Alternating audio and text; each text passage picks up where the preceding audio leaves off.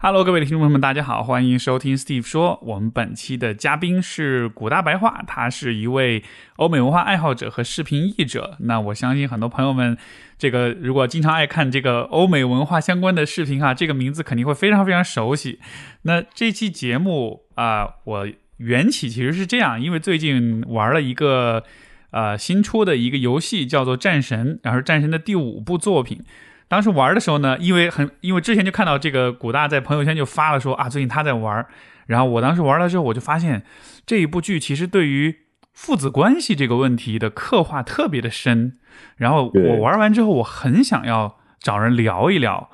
然后我就想，我找谁呢？我就发现，哎，古大对这个游戏似乎很有感触的样子，所以我就联系到古大，然后最后他就来到我们的节目。所以这就今天这是一期两个男生之间聊关于游戏、关于父子关系这样一个很特别的节目。所以欢迎古大跟大家打个招呼吧。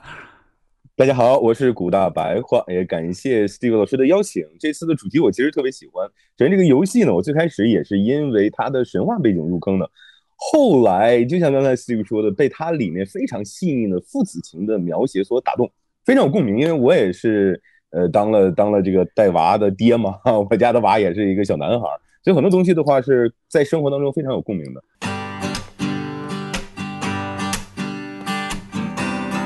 欢迎收听 Steve 说，和我一起拓展意识边界。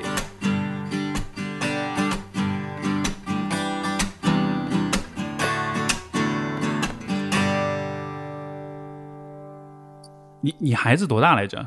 六岁是吧？六岁，刚刚上小学一年级啊，所以也是人生当中有很多的变化，每个新的一个阶段也是很头痛，出现很多新的问题。是的，是的，这是这个，所以我觉得今天这个讨论哈，一方面是关于游戏啊，关于父子关系，另一方面可能也是对生活的很多一个一个吐槽的机会。对，而且很难有人说，比如小的时候我们打游戏或者看漫画呀、看动画，说哎，我学我学日语呢，我学英语呢。那这一次我才发现，当爹了以后，我打了一个游戏，竟然学了育儿真的不夸不夸张。一会儿我们聊啊，从里面真学到了有一些启示的东西。对对，是的。不过就这个，我们聊之前先有一个剧透警告哈，就是说，因为这个节目，呃，我们肯定会聊到这个剧情，所以如果这个听众朋友们刚好是打算玩这个游戏的话。就强烈建议先不要听，因为上周其实我我就跟古大约了录这个节目，但当时节目这个游戏我刚好玩了大概一半左右，然后当时古大就说：“你你你你最好先玩完，你再来跟我聊，因为后面有很多东西是值得。”其实我当时觉得你有一个点说的非常棒，就是哪怕你知道剧情，但是其实你。那个过程，那个游玩的体验的过程，那依然是非常的精彩的，所以是对对，所以是值得就是带着新鲜跟欣喜去体验的。然后我当时我听了你的建议，我们那次就就放弃了这个录制，然后后来花了几天的时间再玩玩完这个游戏，然后发现确实是这样，就是后来这个过程非常值得。所以今天听众们如果还没有玩的话，那就 剧透警告啊，就强烈建议是先玩完了再来听。当然，如果你不打算玩也没关系，我们会大概介绍一下这个游戏怎么回事儿。嗯嗯嗯嗯，那呃，因为我估计可能有些听众，我我猜可能大多数听众也许没玩过这个游戏。那我们也许一开始先大概跟大家介绍介绍这个游戏怎么回事儿，包括它里面的这个角色是怎么回事儿。如果让你来这个，比如说让你跟一个从从没有玩过这个系列的游戏的一个朋友去介绍说，哎，这是个什么游戏？它为什么好玩？你大概会怎么说？我首先会说，它是一个老牌的经典动作游戏传承，而且是全全面重启。这之前的游戏，很多了解游戏的朋友多多少少可能会接触一点，没玩过也听说过，就战神，嗯，里面奎爷奎托斯，他有很多的英文的迷影，在中文的社交网络上也有很多相关的梗，就神挡杀神，佛挡杀佛，是 literally，他是突变了整个奥林匹亚，他用了几部呃非常精彩的作品去把整个的。就就怎么说呢？希腊众神基本都打平了。那它的刺激，它的动作的体验，包括它里面很多视觉的效果，当然早年的作品跟现在可能有有很大的区别，技术不一样了。不过它里面很多的震撼是无法比拟的，所以很多人玩了一次以后还要玩第二次、第三次。那这次是在隔时隔多少年我不太清楚啊。二零一八年重启的时候，把整个作品是改到了北欧的场景，重新上路了。嗯，不过游戏的玩法、人物的性格、叙事的方式，包括。它的主题、基调、内内核都不一样了。这其实是非常大的一个挑战，而且是挺大的一个冒险。对于已经有很多忠实铁杆的这种受众，甚至是信徒，他们都会因为一八年的改版而感觉，哎，不是我当年要的那个。当然就是不是你要的那个，因为还是走原来老路的话，可能走不通了，因为走了可能十几年了。是，所以。他之前都是复仇，因为简单来说，奎爷 （Kratos） 奎托斯他是一个半神。那他最开始是因为种种原因跟希腊的众神有了纠葛，他是被命运推着走上一复仇之路，所以就一不做二不休吧。反正你们就宙斯一家人呢，对他都是要赶尽杀绝，他最后就一个接着一个把这众神都干掉了嘛。那到这一步，二零一八年的时候，他的颠覆在哪儿？为什么说内核都不一样了？这两部作品的基基调内核是放下屠刀，是育儿，一个战神，而且是他是杀掉了 希腊神话里面战神嘛？他这次是带着小娃娃，而且在二零一八年的版本里面，这这这铁汉柔情啊，呃，当时他的儿子 Atreus，呃，阿特柔斯还很小呢，还是很奶奶音呢。对他这里面又有了硬汉的柔情，又有了爱情部分，因为他的妻子一开始就去世了嘛，所以他是为了完成妻子的遗愿。跟儿子在整个的北欧神话里面的九界里面走嘛，到最后那个那个尤特哈你去去撒下骨灰的这样一个设定，对，所以它里面的震撼的动作，尤其是打斗，包括里面非常有特色的，一直传承下来动作解谜，还有这两部作品跟前面完全不一样的非常精彩的剧作，细腻的铺陈呐，好多有趣的支线任务，宏大的世界观，包括父子。还有一些有趣的，就就就喜剧角色的对话，走心的对话都特别好。是这个应该是这两部简单来说的游戏体验，或者我跟别人推荐的话，它跟别的游戏的整个的感觉都不一样，而且这次非常走心。是，哎，我这两部都很走心。我觉得你太擅长 sell 了，刚才这么一通推荐。想我是我是真的很喜欢这两部作品。嗯，讲的特别全面。那其实这个这个奎爷哈，就是说，呃，我们讨论这故事的核心人物，他以前就是说，在这个呃，像你说的，他被命运推使推着去复仇，他应该是他在不小心把自己的家人杀掉了，然后呢，他当然是被别人给欺骗，对吧？然后后来就走上这个复仇之路。总之，前面的战神一二三，基本上就是他在杀所有的神，这个把这个这个奥林匹亚的所有的这些众神挨个全部杀了一遍。所以就是一个特别狠，是一个特别这个充满了暴力跟仇恨跟这种攻击性的这么一个很冷酷、很绝情的这么一个人物。所以到一八年这个战神四，包括我们这次聊战神五出来，后面这个部分其实就。就好像是突然一下就有了人性啊！前面是遇这个见神扎神的，现在突然一下就因为后来结了婚有了孩子，诶诶，一下就有点这种这个这个野兽被驯服了，或者是就软下来的这样一个一个转变。这个是从一八年开始那一步到这个今年这一部特别大的一个变化。对，而且它原来是非常古典的悲剧。你说莎翁的悲剧很多都取材于希腊神话嘛？是，包括后来罗马人写的那个希腊的悲剧。你就像你说的，他是被神的愚弄也好，操纵也好，不小心杀掉了自己的孩子。呃，大力神海格力斯或者赫拉克勒斯就是这样，在希腊神话里面经常有这样的一些事情悲剧。所以到现在，二零一八年的前作和这一部作品的话，家庭温馨、哲理、心灵鸡汤育儿了。当然动作还是很帅气，但我就说内核改了，他就要放下屠刀，一个比战神还要狠的一个战神，现在说要放下屠刀，这个转变是。我觉得非常有突破性，而且非常有挑战性的结果做成了，也是说明当时这个团队。你想，我 我就觉得当时团队内部如果开会说以后，哎呀，奎爷让他带孩子吧，谁能一开始就支持嘛？这是太大的一个转变了。是的。不过就是因为他的转变和他的冒险，最后这种巨大的反差成功了，会让你带来比一个普通的说放下屠刀立地成佛的那么一个，比如说武侠的高手，比他这个难度要大得多。对，成功的时候。大家的感受是完全不一样的，尤其这两部作品到最后，他们父子情，包括奎，就像你说的，他人性化的一面，尤其这一部作品比二零一八年的作品的人性化的一面多了很多。是的，是的。哎，你你说，如果我们要拿一个中国的一个一个对应能够对照起来的一个角色来比较，就说这种转变啊，之前是一个狠角儿，到了现在变得很柔情，铁血柔情了，又有孩子了，我在想，是不是类似像是。假设有一天关羽要是结了婚有了娃，然后 他带孩子，可能是这么的一个转变。我觉得有有两两点，第一点是关羽可能还不太一样，关羽是属于是忠心耿耿，而且是仁人志士，那是神一样的人物，所以他并不是冷血的，他是忠义之之之之类的。奎爷根本就没有朋友，对，奎爷非常孤独，所以你要说他的，比如凶狠，他是真是前几部作品里面就为了突出动作游戏的震撼性嘛，视觉效果嘛，他其实没有很多故事上的铺陈。也没有很多这个人到底干嘛，就是他猛，所以这个角度的话，你说无冷血无情白起，是吧？就坑了多少人就坑差多少人，但又不太一样。我觉得还有一点是我们的传统里面都带了一点哲学，就中国的古代哲学的一个意味。它总有一点，你将来你要有一点宿命论啊，或者你要放地下屠刀会有一个转变。但希腊神话里面不太一样，我感觉这些神不管干什么事儿都没有后果，嗯，所以奎爷的塑造可能也不太一样。就他最开始那些的时候，你就觉得他应该继续再去屠，比如希腊众神呢，日本八百万种人，你觉得是应该是一直是这样？嗯，是是是，他的他可能是也是为了突出这个人物的悲剧性啊，所以干脆就就会有一种一不做二不休，让你彻底走到一个地狱尽头的那种那种感觉。对，然后这次重启之前，实际上在前面。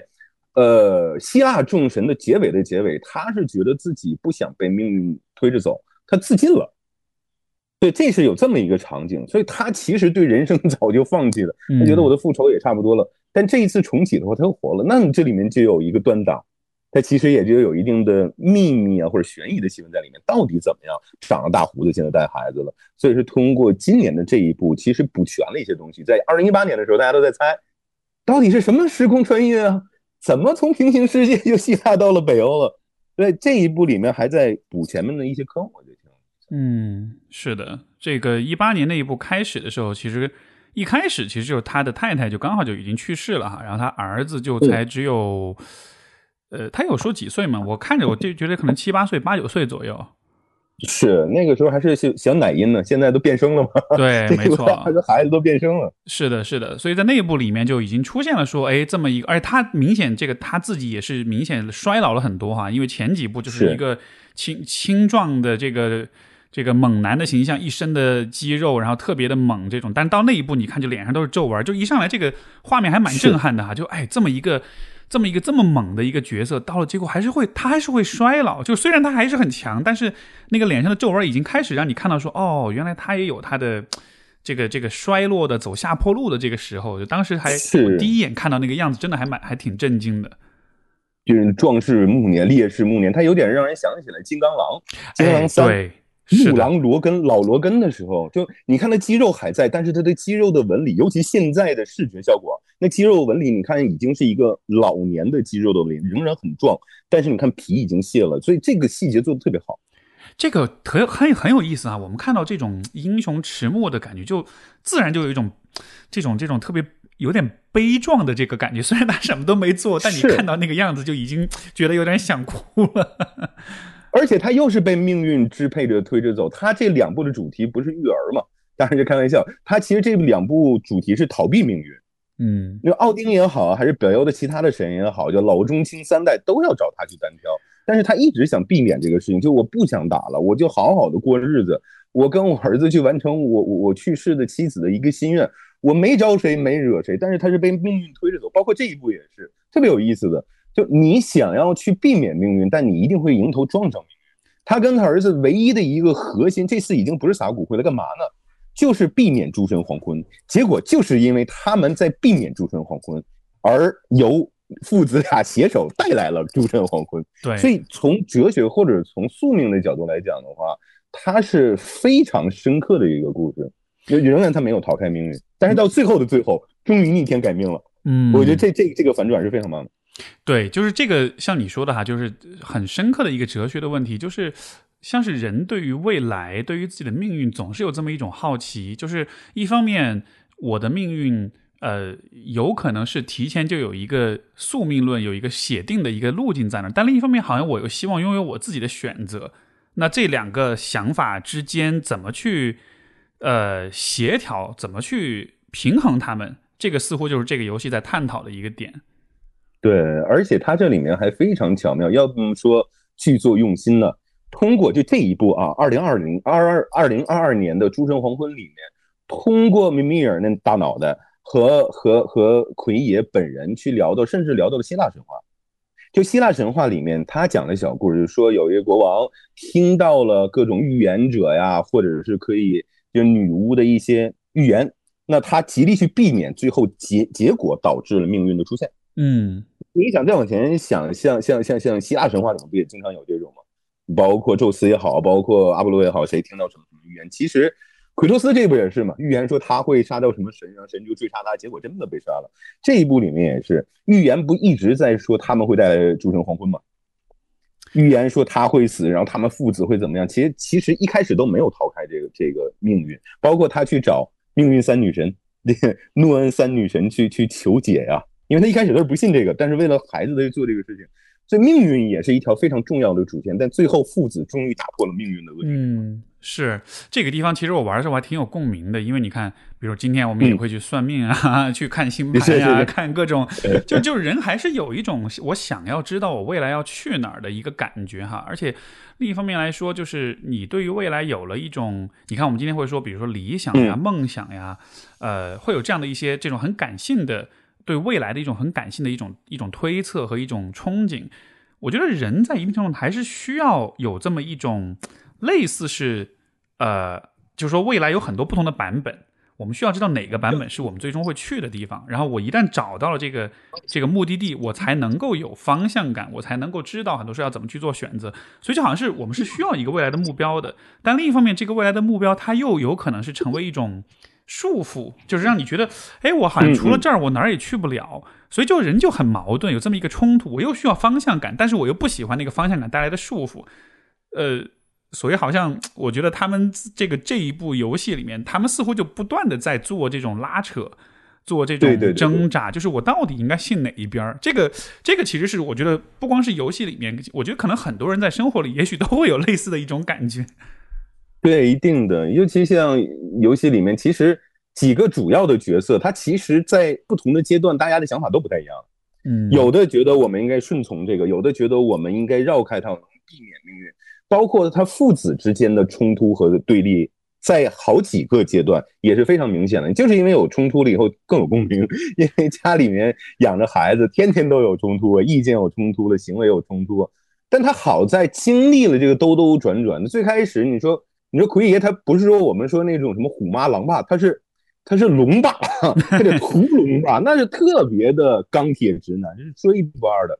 但你看，二零一八年就讲他想要放下屠刀立地成佛，这一步就讲他是真正做到了，而且他是从一个简单粗暴的家长，慢慢变成了一个柔情似骨、非常理解孩子、支持孩子的一个不能说完美家长吧，我可以说是一个优秀的家长。然后这一次又是一个旅程，他是。他这一次的旅程跟二零一八年又不太一样，他是由孩子主导的，这就很很惊人，有很大的一个一个一个颠覆了。有几次任务都是 Atreus 阿特柔斯他去独立完成任务，或者他去主导，包括他们去矮人国去救提尔的时候，是他带队带着爹去冒险。就你感觉跟上一部的区别在于说，这种不光是孩子长大了，而且这孩子可能飞速进化到了或者长成长到了进京赶考的感觉，有没有？是老父亲全程陪读。到最后很关键的时候，他才出来。但很多的时候犯错误、捅娄子、惹了大祸，都是孩子自己去闯的。他很多的时候是放放手。他跟之前上一步去去责骂不太一样。这这一步，经常他在生闷气，他心里在琢磨 孩子是不是要认奥丁做爹了，认贼作父。所以他有的时候也不能是，他有有发脾气的时候，但最后总是自己跟自己和解，说那你自己做选择吧。对，有好多那种场景，就让人觉得哇。这不只是柔情啊，他本人也在进化。就父亲随着孩子的成长而成长，或者说家长随着孩子的成长而成长，就这一点特别打动我。我觉得真是应该这样。我们在跟孩子互动的时候，教学相长嘛，我们在教，我们也在学，我们在自己也变成 better person。所以我觉得这个特别的细腻，一定这些主创包括编剧一定家里是有孩子的，特别特别的细腻。这个这个其实也是我想问你的，你看。其实作为孩，哎，作为从父亲的角度，你看，比如像奎爷这样，他是那么有力量的一个人，他对事情的了解是那么的多。我觉得生活中也是这样，就是大人其实相对于孩子来说，不管你是身体肢体上的力量，还是比如说你精神上、知识上、社会资源，就各个方面都强很多。所以当你在一个很强的位置上的时候，其实你是很难很难让一个在你眼中那么弱小的一个人，让他去替你做选择的。对吧？就是就是，我明明可以自己搞定，我明明可以自己做选择、判断、解决这些问题，但是我为什么要让一个看上去比我弱很多的孩子来让他来主导很多的事情？就这个，我我不知道你，你比如说你面对你儿子，你会不会有这种感觉？就好像是你你是很难去真的去信任他的，不是说你讨厌他或者什么，而是说客观事实就是你你就是会觉得你比他要更聪明一些、更厉害一些，就你会有这样的一个一个问题吗？我我太有这个问题，所以说为什么有这种共鸣 啊？因为我我我从小还是挺喜欢看书的嘛，然后在生活 在事业上面也也还凑合。那么你这个孩子在一两岁的时候就开始跟我去做一些套路反套路的问题，有的时候就故意来哎戏弄我一下，或者给我设一个圈套。包括等他四五岁自己能去用各种，比如 Google 什么软件去查一些东西的，经常过来来考我，我就发现在他面前已经没有权威了。在某一些方面失去权威了，就不可能说是像是我小的时候去看家长啊、父亲啊，或者说有一些长辈，我觉得哇，他们什么都知道，呃，是有一种崇拜啊。就家长和孩子之间，尤其是孩子对家长，他是仰视，他是有一种崇拜。但现在的社会就不一样了。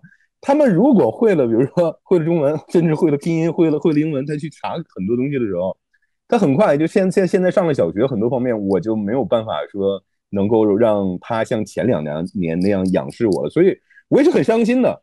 但是我我还好，我愿意去承认，我愿意跟他去一起查这个东西。说回来，奎爷这种角色，他嘴上怎么能服软呢？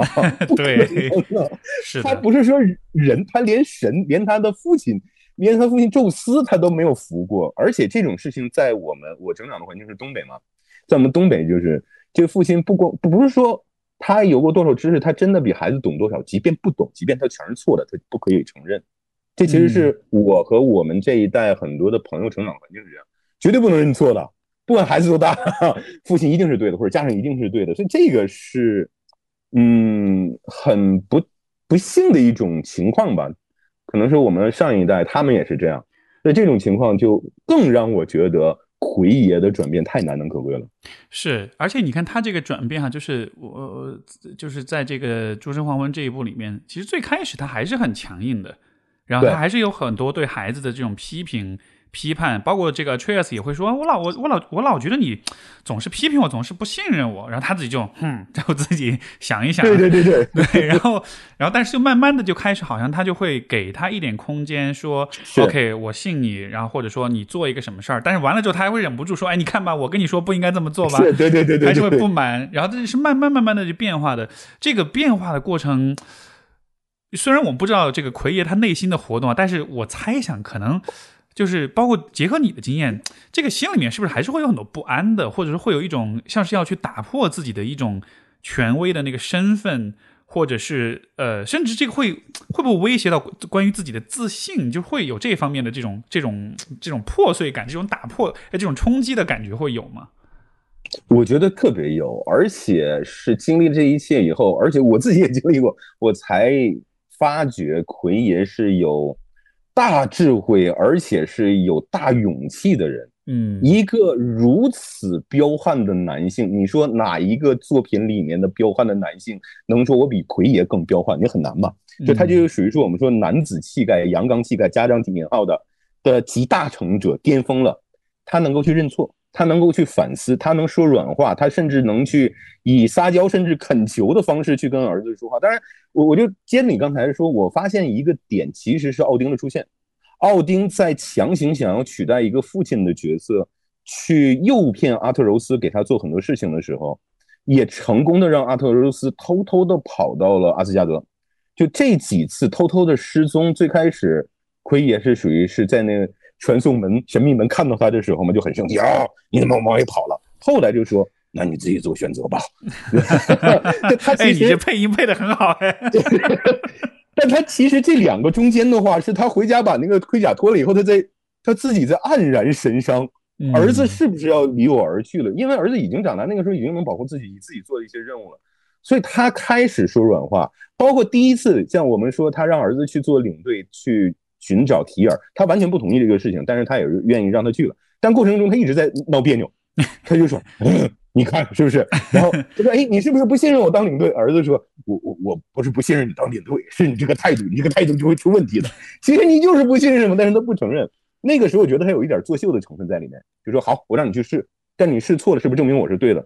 但后面他才开始真的放手让他去，比如他就说：“你想去阿斯加，你就去吧；你想做这个事情，你就去吧。”他这个转变最大的是什么呢？你记不记得他在地狱里面被那个谁啊，就是 Hell Hellheim 被奥丁骗着去找面具嘛？结果一不小心放出来地狱恶犬，对，就 Garden，这家母是在德神话里面真有的，它可以挠破九界之间的空间。对，当时回来了以后，我觉得编剧特别好，嗯，连提尔都骂了，提尔是属于天天当时就。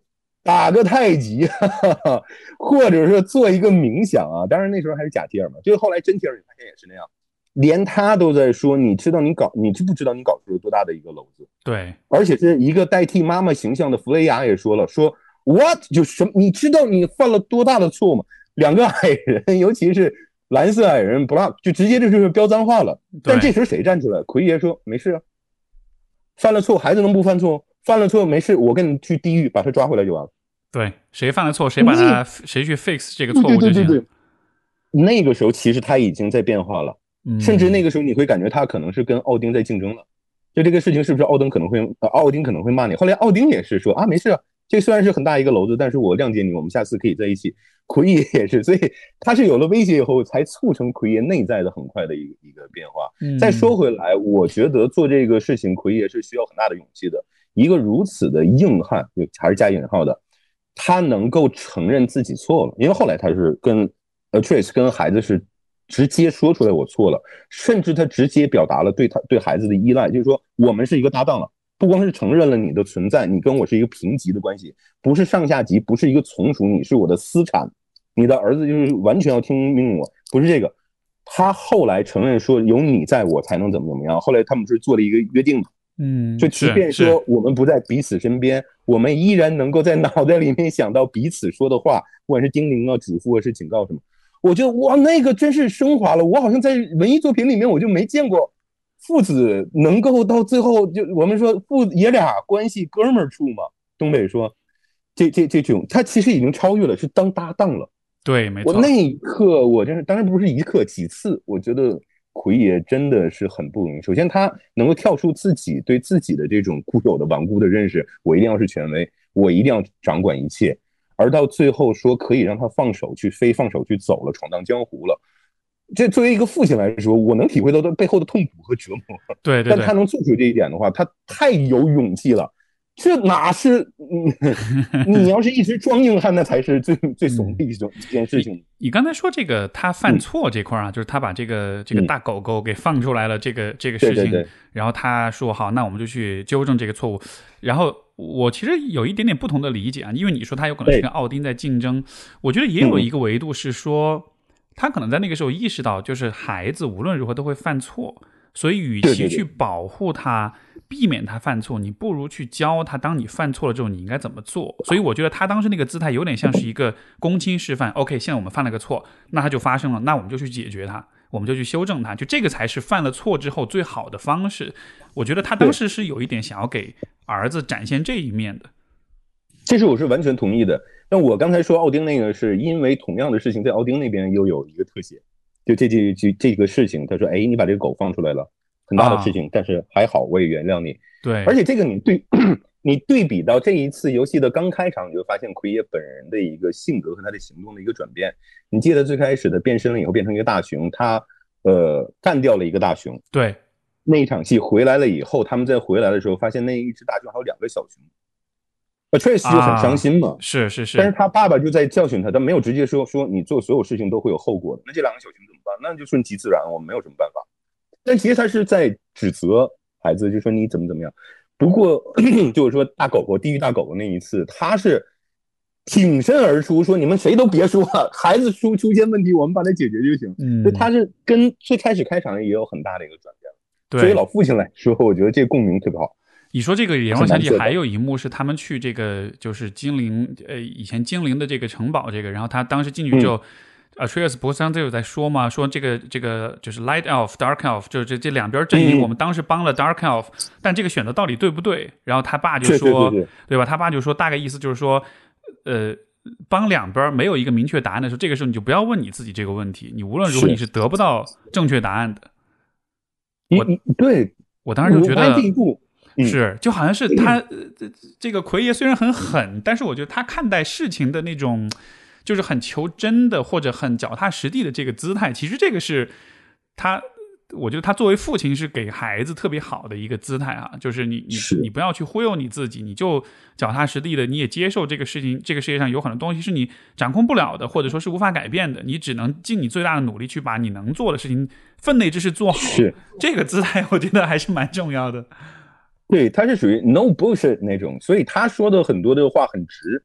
也让人很多人可能觉得不太好接受，不过他是在说真话，而且这两部里面尤其有很多呼应的地方，比如说你看上一部二零一八年刚开始的时候，刚开始的时候他们在打猎啊干嘛？呃，Atrace 其实跟爸爸的对话里面就说了 “Close your heart”，嗯，就你要是杀人了杀什么动物的话，“Close your heart to it”，嗯，但是这一次到最后最后的时候，这个出现了几次，包括他跟那个小女朋友啊 a n g l e o 的两个人在。驰骋天涯的时候，当时就说到这个事情，就是说你你你是不是内疚？就是没有办法，因为我爸爸告诉我，好像他跟弗雷亚说说 close your heart to it。但这一步到最后的时候，奎爷改变了，说 open your heart。嗯。而且他大概说 embrace it 都改改变了这个说法，嗯，对，而且他是说保持你的这个新的这种开放，而且也不要让任何人去改变这一点，说这是特别珍贵的，对，哎，这个其实我觉得也就涉及到一个这种怎么说呢，呃，像是一个男男子气概、男性气质的一个一个问题哈，就是你看这种气概，它好的地方，它正向的地方在于，呃，你特别能，特别是特别脚踏实地，特别能解决问题，然后也 no bullshit，对吧？都很很直率、很真实，嗯，但他的。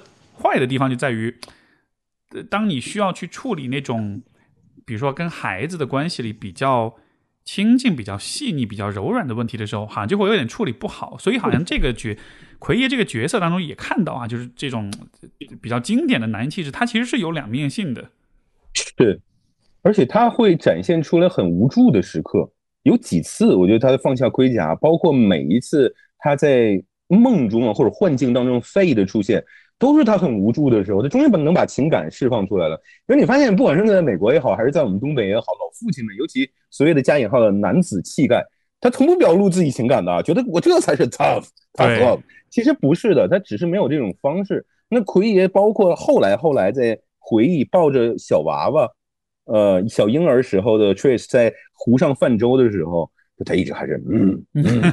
但后来后来才发现，他其实他做不到。他他后来他也说了说。把孩子托付给你了，我可以教他打猎什么什么东西，但你要教他，尤其是妻子已经去世了以后，他一直在说我做不到，他 没有办法去做。但这次他做的特别好，尤其我觉得有一点打动我，就在于是父子同时成长，奎爷一步一步成长，其实是因为孩子成长了。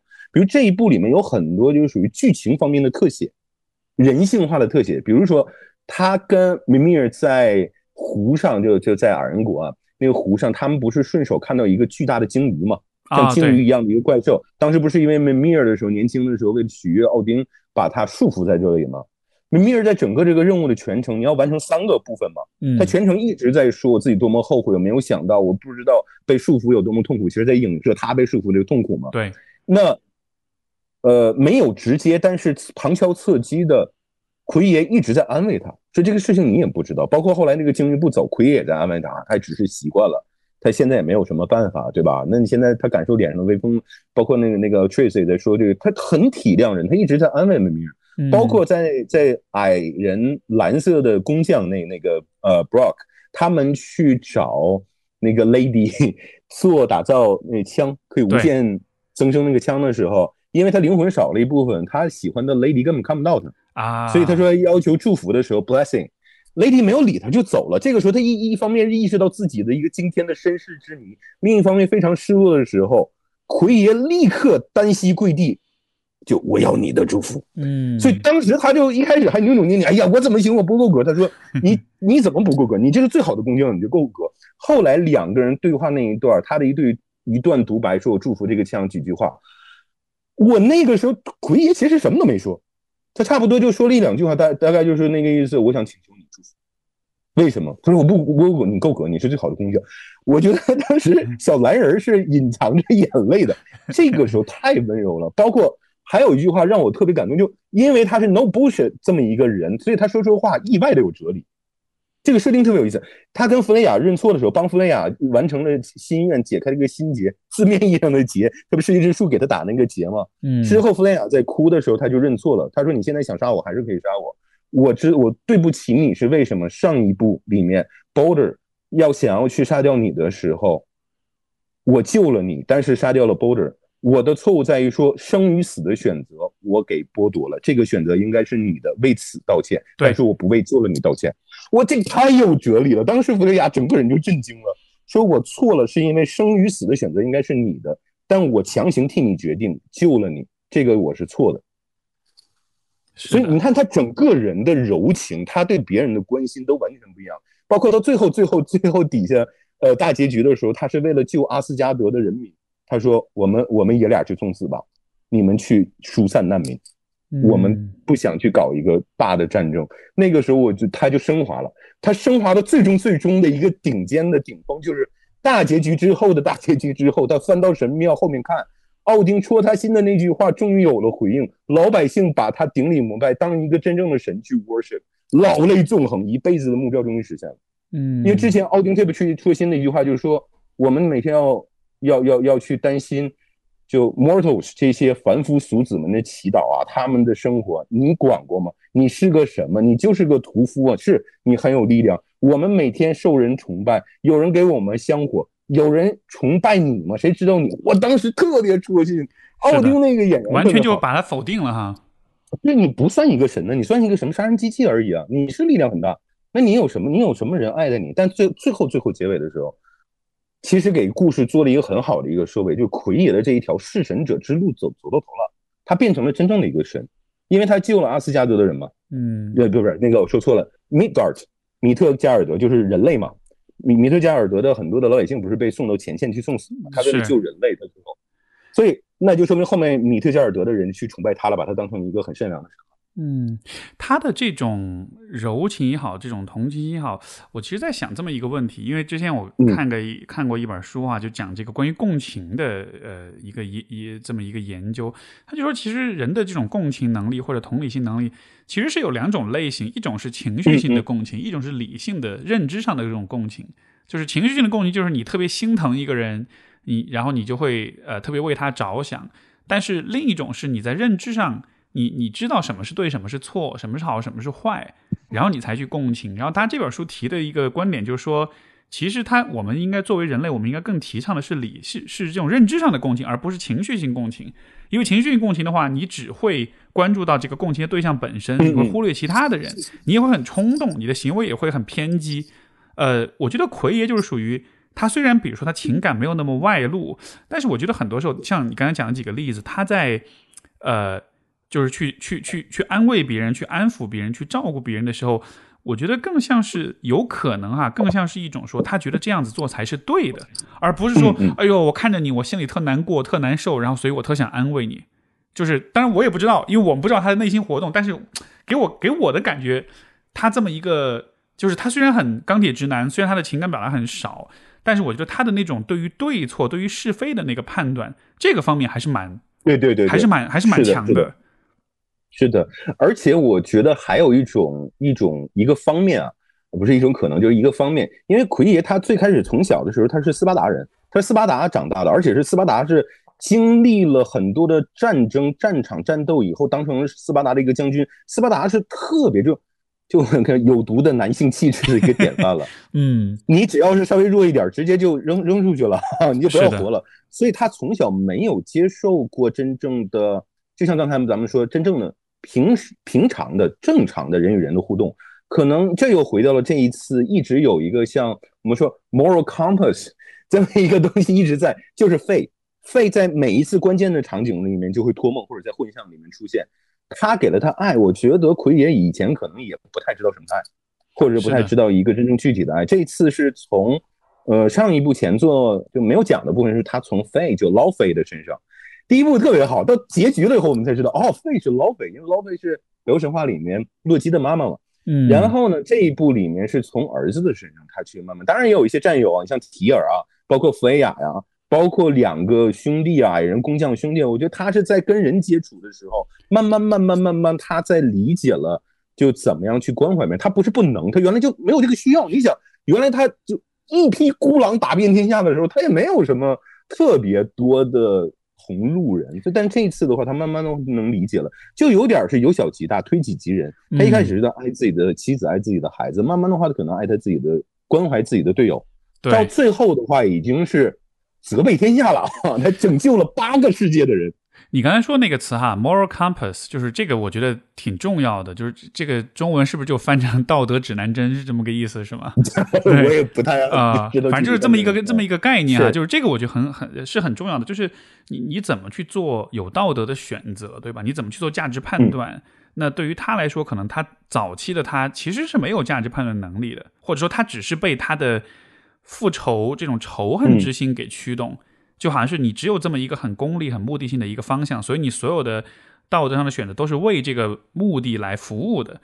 但是到了后来，当他开始有了跟身边其他的人，不管是他的太太、他的儿子、身边的朋友们，就好像有了这种更更真实的这种亲密跟情感了之后，好像就是你会看到他的选择就会被这些关系、被这些情感所影响，从而就像你刚才说的，他的这个道德选择就逐渐从。以复仇为中心，变成是以照顾他身边的人为中心，然后一点一点的扩大，从照顾儿子扩大到照顾朋友，扩大到照顾他可能更多的人，就好像是一个他的这个呃怎么说呢？他他他的这种他在道德选择上所囊括、所考虑、所共情到的那个那个人，这个范围是一点一点一点的变大。那到了最后变到最大，那就是胸怀天下，从而他最后也成了一个真的是一个被九界所膜拜的这么一个神。对，而且我之前跟朋友聊的时候，就一不小心聊到一个点，他前几部啊，不都是毁灭世界吗？这两部上一部还不太明显，这一部完全是在拯救世界。是，就他们父子一直想要去阻止诸神黄昏，包括后来直接知道奥丁是一个什么人以后，就一直他们所有的人都要想阻止奥丁，是为了让大家不再受苦嘛。包括去巨人国的时候，发现奥丁。建了一个水坝，把巨人国全淹了，淹死了很多人，包括他在矮人国的时候奴役了很多人，就大家都是有有有愤怒的。但到最后最后的时候，关键的场景，就我刚才说，他为了百姓，那个米特加尔德的百姓不是被送到了前线去送死吗？为了百姓，最后说大家都别别去了，我跟儿子两个人去单挑，去去做做完那个事。他其实这个言外之意的选择是，他们父子可能会会挂掉的。嗯，他为的是拯救全世界，就剩下那个八界的八个世界的人。那他之前都是为了儿子什么都行，最后他儿子，他这里面父子是有就很简短的对话，就大概那意思是，嗯，去不去？嗯，好，那这个是非常伟大的一个事情，牺牲自己去拯救世界，我觉得这这个特别的，而而且我觉得就推己及人啊，有点及面这个事情，我个人有体会，我是当了父亲以后，我我我觉得孩子是上天派来磨练我们的，是吧？In in in a good way，在一个好的就是 to be a better person 嘛。就九九八十一难到最后一难，你要通关了这一道磨练，你才算是真真正式毕业了。至少在在育儿的这个方面，或者在内心的一个成长方面，你有了这碗酒垫底儿，什么样的场面你都不怕了。因为孩子是太磨人了。他给你的，你你觉得他给你的最磨人的挑战是什么？就你你的孩子，呃，每一件事情他都会用各种的方法去逃避，或者去反套路我，或者去试探底线。就他是。很鬼灵精的一个一个孩子，嗯，所以你又不可能，我又我我又信奉的是，当然你不能是对孩子进行肢体上或者是语言上的暴力，所以我也只能是斗智斗勇，我觉得这不是斗智斗勇了，就斗智和斗智啊，我们就一直在反反复复就一个事情，去两个人在兜圈子啊，去用各种方法去说服别人，所以你就磨练了耐心。我觉得我这六年带孩子养孩子这六年，我就对人。处事更耐心了，更和善了，更能洞察别人的感情了，换位思考了。因为你是有意识的，嗯，因为你是有意识的，就不是用打骂的方式在处理，所以说你就得必须得很耐心。对，特别讨厌那种打骂，因为从小我们就是被打骂长大的。对，你经常说我们不想成为我们家长那样的家长，但大部分人都失败了。我我不是觉得我能够成功，但是我想尽量我不要去做，就我上一代的人做的事情那种，不是说他们不好，是他们可能没有选择，因为他们只看到父母也是这么打他们长大，所以他们只能打我们。但我是绝对反对，坚决反对这一点的。嗯，就你要用更多的时间去思考，怎么用一百种方法把这个事情给他讲清楚。当然，有的时候他不是不懂，他是不去做，那怎么能够让他去？哎呀，是各种是诱惑也好啊，在设圈套也好，所以一直是斗智的一一个过程。你发现奎爷其实也有一点，上一部的话大家都说他是一个战神与他的文盲老父亲，因 为奎爷是文盲嘛。这部里面你发现他不光有思考了，而且人家还能认识符文了。他很多的时候，他是为了你看奎爷，他也没有打骂孩子虽然说上一部他很粗暴，但这一部的话，他想不粗暴了，那你就得去思考啊。因为你当然你你粗暴是最简单的办法，比如说你说一个一个一个一个那个什么呃魔方啊，你说你给我转不出来，我把它敲碎就完了。那很多家长就是这样，那我揍孩子一顿，是不是他就听我的？他不是听你，他害怕了，你这是虐待啊。嗯。但你问题没有解决，你要想解决的话，就像我说，你得。思考，你要耐心，你去讲解，你要去跟他各种，甚至你你要很多的套路，所以这个是非常麻烦的事情。这过程当中的话，我觉得彼此都在进步。是，我觉得奎爷他就经历了这一点。你刚才说这个，我会有两个思考，一个就是我觉得对于父母来说，当你面对孩子的时候，其实就是在这种这么需要耐心的情况之下，其实去用粗暴的打骂的方式，是一个还蛮有诱惑的一个。一个选择，对吧？就是当你当你没有耐心的时候，其实更爽的方式是更容易的方式是，那就是一顿骂一顿打。就那个其实还是是非常有诱惑的。换了任何人，可能到了那个时候，可能都会有点绷不住。但是就你看，像你在说，你在很努力的在在避免自己这么做，这个其实是更难，但是又更好的那套选那个选择。是，但就相当于说，你说打游戏，你选择了一个观光版，观光级别，就是你见到孩子犯错，你就揍他一顿。那我们现在选的这是战神级别、地狱级别，你需要所有的事情，你你会发火，你当然发火，但你要忍着，你去怎么去跟他沟通？因为你打了他，你生气了，你你你就就啊，狂风暴雨的，你去粗暴对待他一顿，呃，是有很大的一个反效果的。因为这个虽然说国内很多的呃未成年人保护法它落实不下去，但在很多国家这算是 child abuse，它是犯法的，是你是不能这么做的，是的。而且我觉得目前我的效果还是很好的。我不喜欢那种所谓的挫折教育啊，打骂呀，尤其是侮辱，这个是很多人冷暴力这种东西，很多人是比较忽视的。嗯嗯，我我前两天看到，哎，有点偏偏题。前两天我看到一个东西，其实就给我特别大的一个触动啊，一个截图，我不知道它是真假，但是我看到过类似的东西。这个可能属于是你的专业了，就说一个年纪不大，可能刚工作的一个女生吧，可能还是男生，就说自己去确诊了。抑郁症发给妈妈，结果遭到了妈妈劈头盖脸的奚落、讽刺、嘲笑，甚至是人生的人生的这种这种侮辱。就说什么？就说你这是属于呃无病呻吟呢？你从生活到工作，你到人生的态度，你这这全都不对，就全面的否定和打压。嗯，就说你是什么抑郁？你不就是闲的吗？你从来你就不努力，上学就不努力，你工作也不努力，你那个破专业，你破工作，你破态度，懒懒散散啊，不知进取啊。你躺平啊，摆烂呐，朋友圈发的什么负能量都多大了？嗯，你找到好的工作，你找到人生方向，摆正心态了，这种事情你会发现，你见到特别多。尤其是我是做，我我我我我之前一直做出国留学的考试，你就见到当年那个所谓的 Tiger Mom 虎妈妈、狼爸，对，就这些人，他们忽视孩子的心理的成长。你会发现，好多品学兼优那种孩子，纵身一跃结束了一切。这种事情是偶尔会出现的，就那真的是学霸的家庭。那你说这孩子？没有遭受过这个 abuse 吗？但他是精神上的。这里面游戏里面就谁？奥丁就做这个事情，对对，那个雷神索尔，对，一直在做这个这个精神上的侮辱和打骂。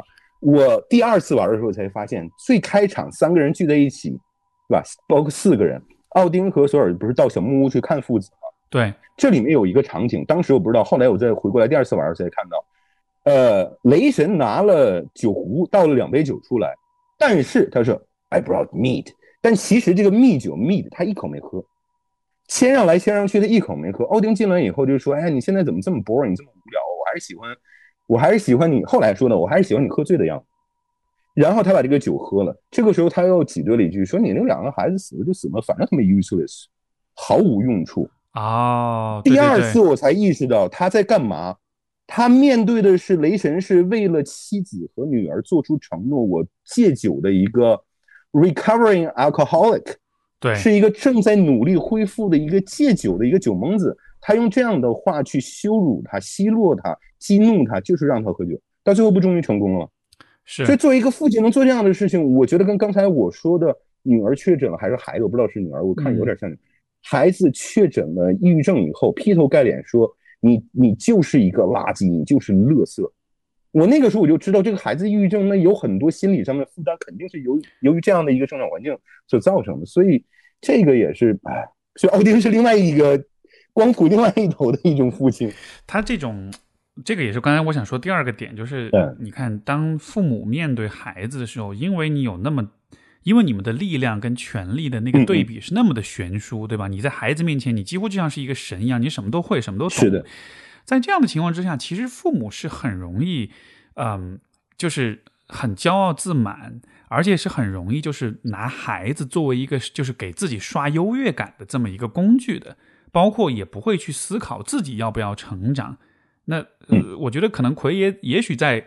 上一步，包括这一步开始的时候，可能会有一点这么个这么点意思，就是他还是很坚信他他是对的，孩子需要服从他。对对对对。所以他对孩子有很多的批评，很多的批判，包括你刚才说，不管是这个抑郁症的这个呃这个孩子的父母，还是包括这个奥丁对索尔，我觉得它里面都包含着，可能是包含着这么一层意思，就是呃我我感觉我是就是我永远都是对的，而你认同我的时候。就好像是对我的一种自我感觉良好，对吧？我我作为父母，我判断对了，我做了对的选择，我就会自我感觉良好。但是如果孩子出了什么问题的话，那个其实会威胁到我作为父母对自己的一种呃怎么说一种自我认同。但是我不想要损害这个自我认同，那怎么办呢？那我就反过来就打打击我的孩子，否定我的孩子，让让他觉得一切都是他的错。就我明明是对的，你要是听了我的，你就会好。现在出问题了，这个跟我没有关系，是你自己的问题。所以就好像是，也许这也是做父母的，我猜想可能是有一这个父母这个角色的一个阴暗面，就是有些人有可能会在不经意或者会就是在不经意的情况下会陷入到这种陷阱里面的。他只想要做父母的那个权威跟正确跟自我感觉良好的那个部分，他不想要去。去呃，你看，就像你所做的是耐心的去和孩子一起进入到那个很混乱、很麻烦、很需要耐心的那么一个局面里去，呃，一点一点的去呃，怎么说呢？去去教育也好，去引导也好，就是好像也还是就是选了一个更容易、更轻松，但是更错误的一个道路那种感觉。是，而且像奥丁也好啊，包括像。呃，奎爷也好，他们是属于在自己的领域里面是顶峰的这样的一个人，没错，就他们更容易去做这样的事情。但我们生活当中见到的话，是有很多自己的生活一团糟，每一个方面都不突出，尤其在呃生活、社会，可能在工作单位里面受到了打压以后，回过来打老婆、打孩子。这个我在东北是见到很多，它是一种发泄。就嗯，我不是说我要确保我的权威地位不受挑战，是我除了在呃。手手无缚鸡之力的孩子和老婆面前之外，我没有这种权威。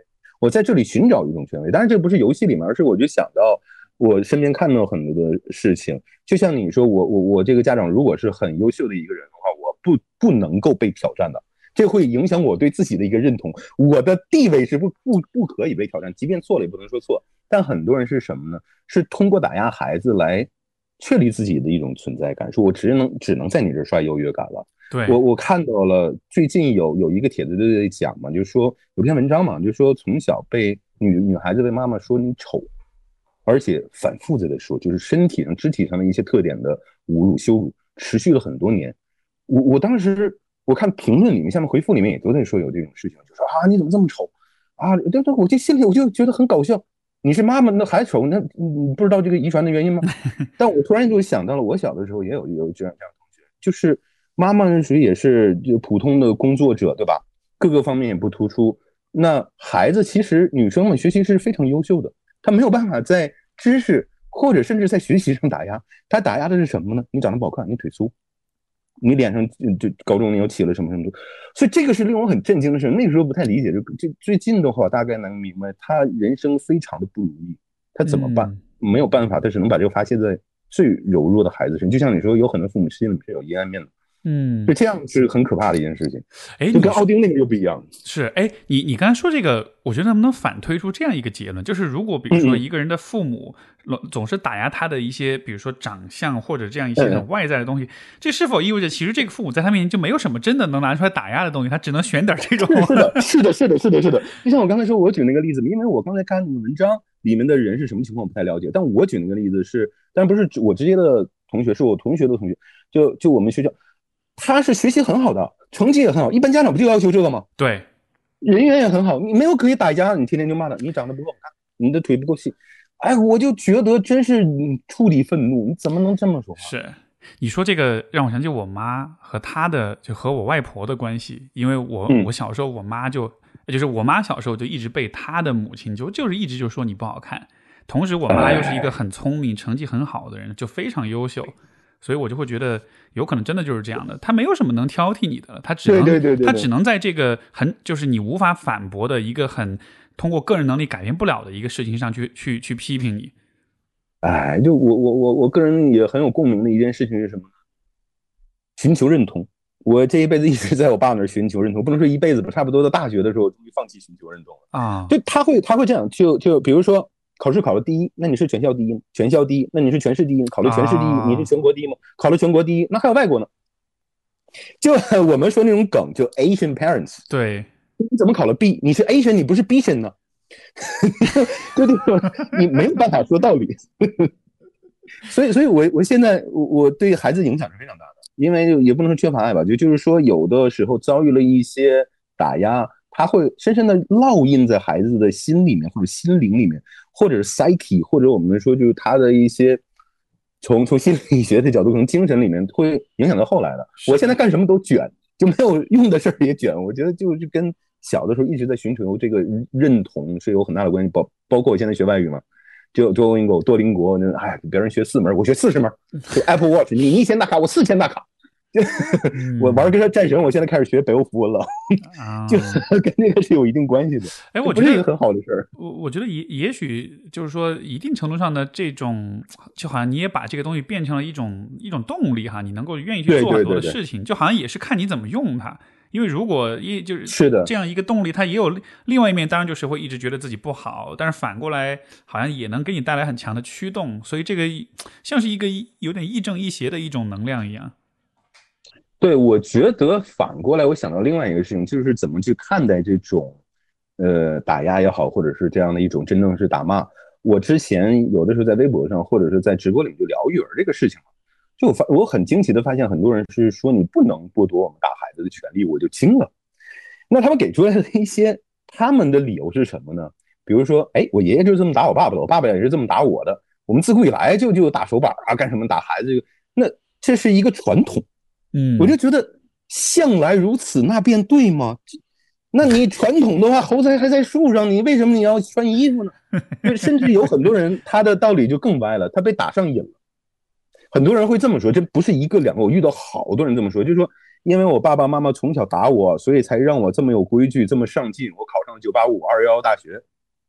就这又是这个逻辑是完全错误的，它并不是因果关系，它不是说因为。你挨过打好多年，你才上了好学校，你才成功了。对，而是这个是，尽管你一直挨了打，但是你仍然上了好学校。就像我刚才说，你把这种压力内化成了一个动力，那是你自己的事情啊。就好比说说什么呢？你世界杯嘛，你就好比说当年球王贝利，是是虽然小时候连鞋都没有。但是他依然成为了最优秀的足球巨星球王，不是说因为贝利小时候不穿鞋，所以他足球踢得好，真的贝利球是。所以你跟贝利一样，你们是遇到了困境，但是克服了困境，最后取得了成功。你上了好大学，贝利成为了球王。你爸不是你的成功，你爸是你的逆境。嗯，所以这个是很很大的一个问题，好多人去合理化他了，甚至把他要传下去。我爸这么打我了，我上了好大学，我要这么打我孩子。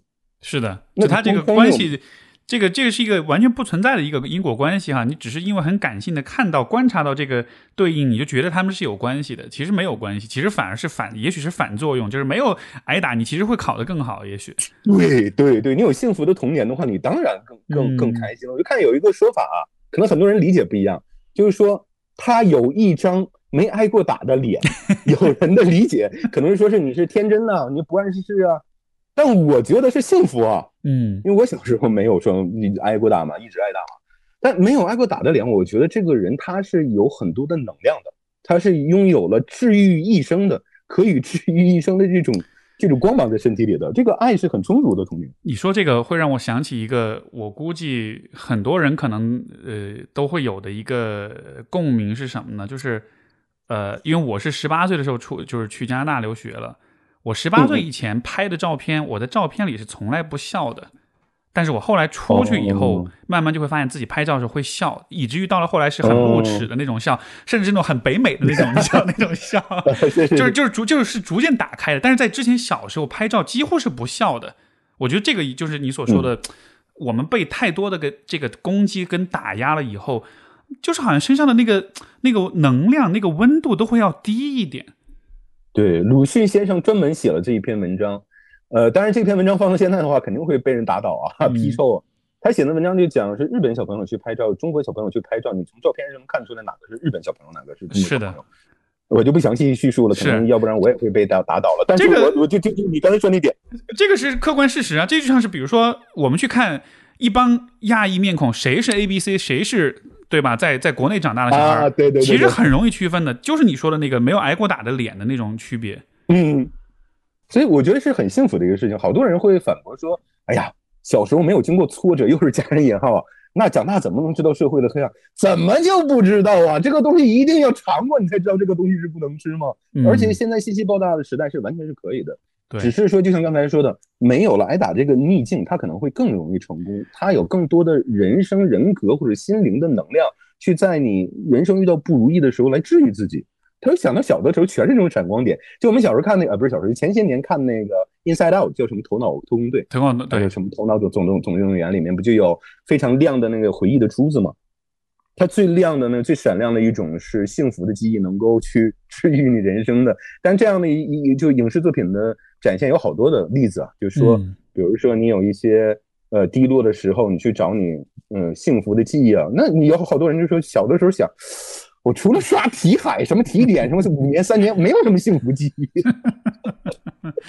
是这样的，哎，这个我觉得这个讨论，我们在如果再把它牵回到奎爷身上，我突然又发现奎爷特别了不起的一点。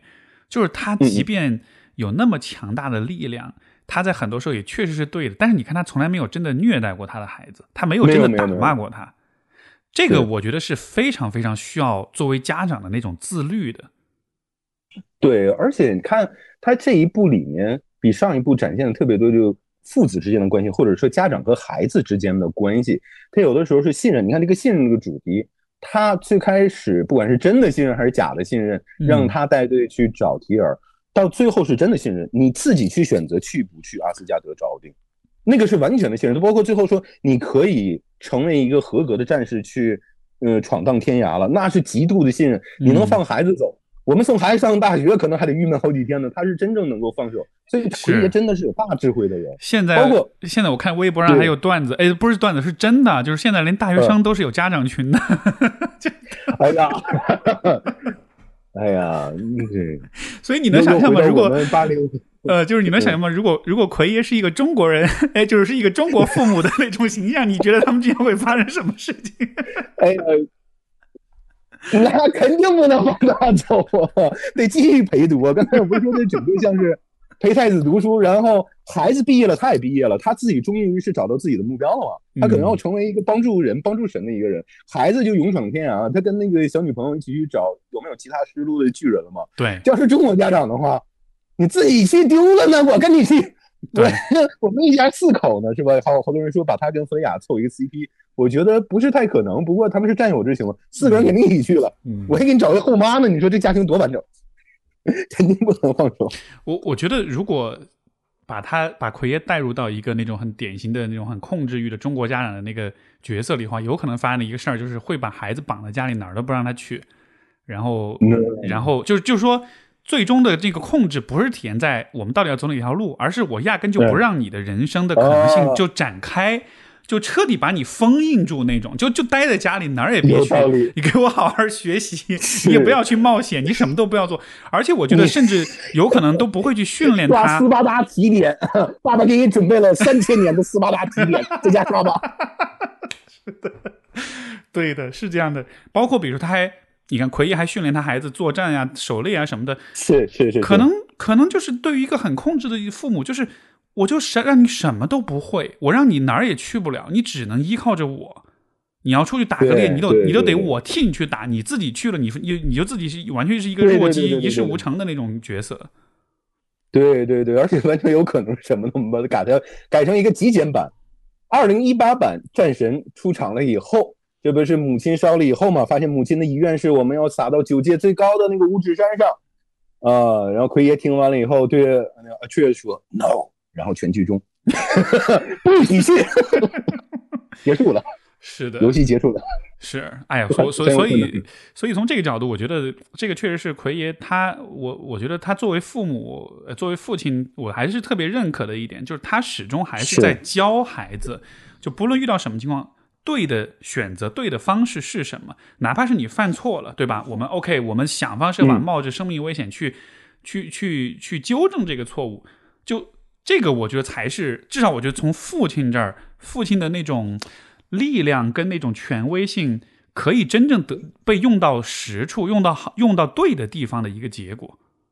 是，我觉得这才叫言传身教。虽然他话不多，但你看他每句话都很有力量。嗯，他的每句话都是直接直奔主题的。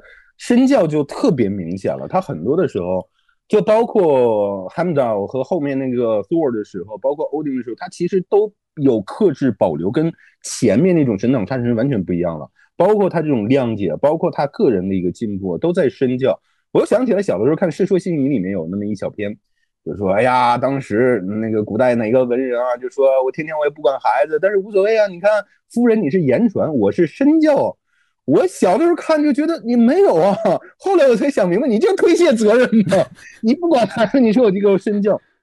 其实这里面奎也有讲了一个非常重要的事情，也是我这几年才发现的，对孩子最重要的一点。”之一吧，最重要的之点一点之一就是家长的陪伴。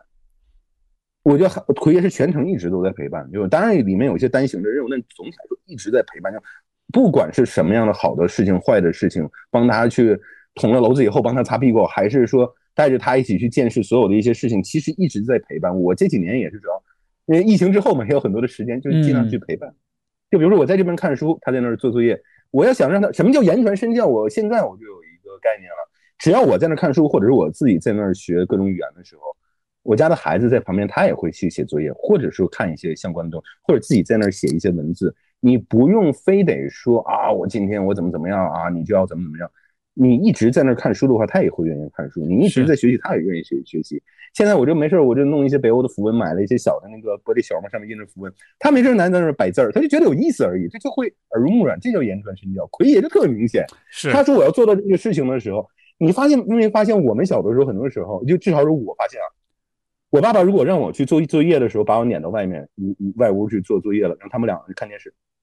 你说我这个心理不行，没错，看电视剧看一晚上。你说这个，你说这个，我经常也观察到另一个现象，就是比如说很多父母带着孩子去，比如说去运动去什么的，嗯嗯，比如说很多小孩跟那儿滑滑板啊、滑旱冰啊什么的。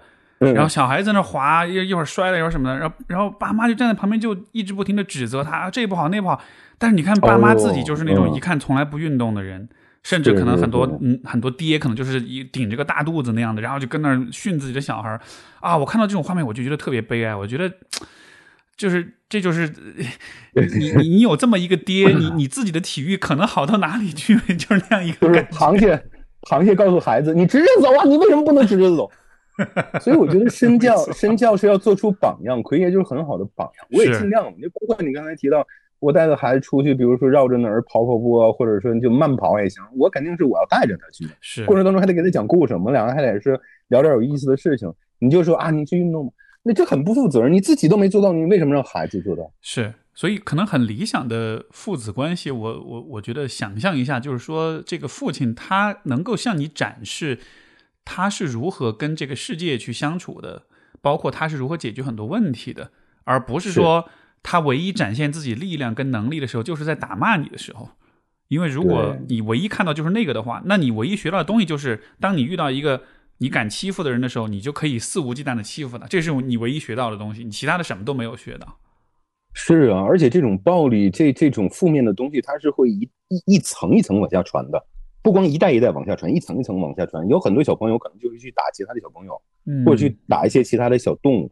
而且我我我之前有想到一个事情，当然我这个很是歪理邪说，但是我请大家，尤其是女性朋友可以去听一下。比如说，有很多尊重传统，就是侍奉传统为归稿的人，就是说，哎呀，自古以来都是打孩子，无所谓了。那很很信奉传统的人，在这个所谓的经典话题是保大人还是保孩子的时候，他就倾向于可能会保孩子。这是第一点，有好多他不直说，他可能也会去倾向于保孩子。那如果是他有这样一个倾向的，比如说我说这个男性，他选选择的是保孩子，尤其是保儿子，那么他愿意牺牲你去保这个儿子，他都能打。只是因为他讲理讲不通，我就哎，能打一顿就好了。我说什么道理？那么会不会将来有一天，我觉得是有这种可能性的，在跟你争吵的时候，讲理讲不通的时候，哎呀，打一顿就好了。为什么要讲道理？是不是有这种倾向？我觉得是会有。当然，我这是歪理邪说邪说了。这个人连自己的孩子都能打，他能有什么事情做不出来？我觉得对这个是要是要提防的一件事情。当然不是说一定会啊，但你仔细想想，是不是这个事情？他他他是会做到这种事情的，有可能，有可能。嗯，我我我觉得就是说，我们通过你看，比如说像保大人还是保孩子这样的一个选择，可能有的时候也不是说你真的得做这个选择，但是说你能看出一个人他是怎么去思考一个问题，怎么去解决一个问题的。然后当他是在这样一个，我我个人感觉就是在保大人保孩子这个问题，就是其实。它其实是一个关于你自己的，就是因为因为你看这两个人对你都是如此的重要，对吧？所以你在做这个选择的时候，你应该是从你自己的角度去想。但如果这个时候这个选择是基于某种所谓的传统、某种习俗、某种观念来做的，就好像是你在做一个如此重要的决定的时候，你自己都不动脑子，你都是愿意把这个决策的过程外包给一个外在的抽象的模糊的道理，这是多么不负责的一种方式啊！是啊。而且我其实我是不赞成这个问题，这个问题提出来也是，呃，挺没有人性的问题，我不赞成。但是我就是说，如果这个问题存在的，如果他在思考，那即便不是说孩子比你重要，就觉得孩子和你同样重要的话，你想他能打孩子，他能不能打你？就是就我就说就很简单一个道理，尽量不要去做这样的事情，是因为就像你刚才说的，我也受到这样的诱惑呀，很多的时候是真的讲不通啊，这孩子真的顽皮啊，尤其是男孩。那你想不想去通过这种方法？就比如说你说，哎，这这个。苹果酱还是什么什么什么什么芝麻酱，或者或者是什么花生酱的瓶子打不开怎么办？我摔碎就好了，我就着玻璃碴子吃嘛，这不就简单粗暴吗？是的，是的。但是不能这么做，不能这么做，你要花很多的时间。而且我还是说到刚才言传身教奎爷那个事情，你会发现你的孩子 Atreus 阿特柔斯，他一直在模仿，对，一直在模仿，然后一直在去做到更好。我就想起来当时我们在考 GRE 的时候，就有好多同义词嘛。你就模仿的不光是 follow 或者 copy，其实有几个词在这里面都出现了。比如说 parody、mock，它属于是哎在模仿并取笑。他在悬崖上爬着，好像是找弗雷亚还是谁的时候，他自己不就是在模仿他爸说话吗？啊，阴阳怪气呢。对，那，其实这个挺有意思，就是 parody 或者是 mock，模仿并嘲笑。那后面的话，它就出现了 emulate，模仿并企图超越。我觉得这是特别棒，尤其他到后面很多的选择的时候，其实他比他爸爸要更加的坚持，说我们一定要去阻止奥丁，阻止注射黄昏。其中有几次，其实他爸爸没有，他是说我们就放弃这一切，我们走吧，我们不管了。但他其实要更加的坚决，我要救天下苍生。所以到最后，我觉得特别好，两个人一起都进步，都变得都都都都变得更好了。所以这种模仿的前提是你得打个样，让孩子模仿，是的，要不然你这个孩子上哪儿去模仿？而且到最后。他甚至超越了，在某些方面超越了奎爷的时候，奎爷是赞许并立刻认可和支持的。很多家长是做不到，他们是特别害怕孩子超越自己。是的，超越了也不承认。是的，呃，哎，说到这个 Trius 他的这个成长哈，我也可以分享一个，呃，就是说从发展心理学的角度，其实小孩子的这个发展是经历几个不同的阶段。呃，前面的零到六个月的时候。这个阶段就是你刚刚生下来，然后你可能只是要生存下来，然后小孩子从六到，当然这个你你可以印证啊，结合你的经验，你可以告诉我你觉得准不准？就是因为我是完全纸上谈兵。呃，小孩子从六到十八个月这个时候开始，他会进入到一个探索跟行动的阶段，因为他可以爬了，他就会到处爬，到处看，有很多的好奇，想要去摸、去咬各种各样的东西。然后呢，二两岁到三岁左右，这个时候是小孩子开始建立思考的一个一个过程。而他建立的方式是什么呢？就是会说，会大量的去说不。他通过拒绝别人来区分什么是自己的，什么是别人的。然后，这是这是思考建立的阶段。然后三到六岁其实又是一个自我认同建立的阶段。意思就是说，你会通过各种各样的尝试跟测试来区分什么是现实，什么是幻想，以及你了解你自己能成为什么样一个人，以及你对别人会有什么样的影响力。然后呢，嗯，从六到十二岁是一个嗯，就是熟练性，就是 skillfulness 熟练性建立的过程。这个阶段其实你就一个小孩子就开始去建立他的能力啊，他的价值观啊，包括他的方法论呀。呃，这样子的，所以就是你看，从小到大有这么四个阶段，然后更有趣的是，从十三到十八岁这个青春期的阶段，前面四个阶段又会重新再来一遍，加速再来一遍。哦哦，对，升级版的四个阶段，是因为它这是一个发展循环理论，就是它这四个阶段不断循环，但是不断螺旋上升的，所以。我觉得其实这一部呃游戏里面，Atreus 他，因为他大概是可能是看他年纪应该进入青春期了，十三四岁了。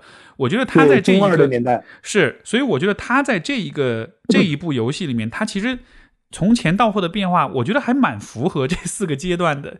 一开始他只是苟且生活在他爸爸的那种淫威之下，然后但是呢，他会开始好奇，他会开始接下来会慢慢的想要去探索啊，想要去尝试啊。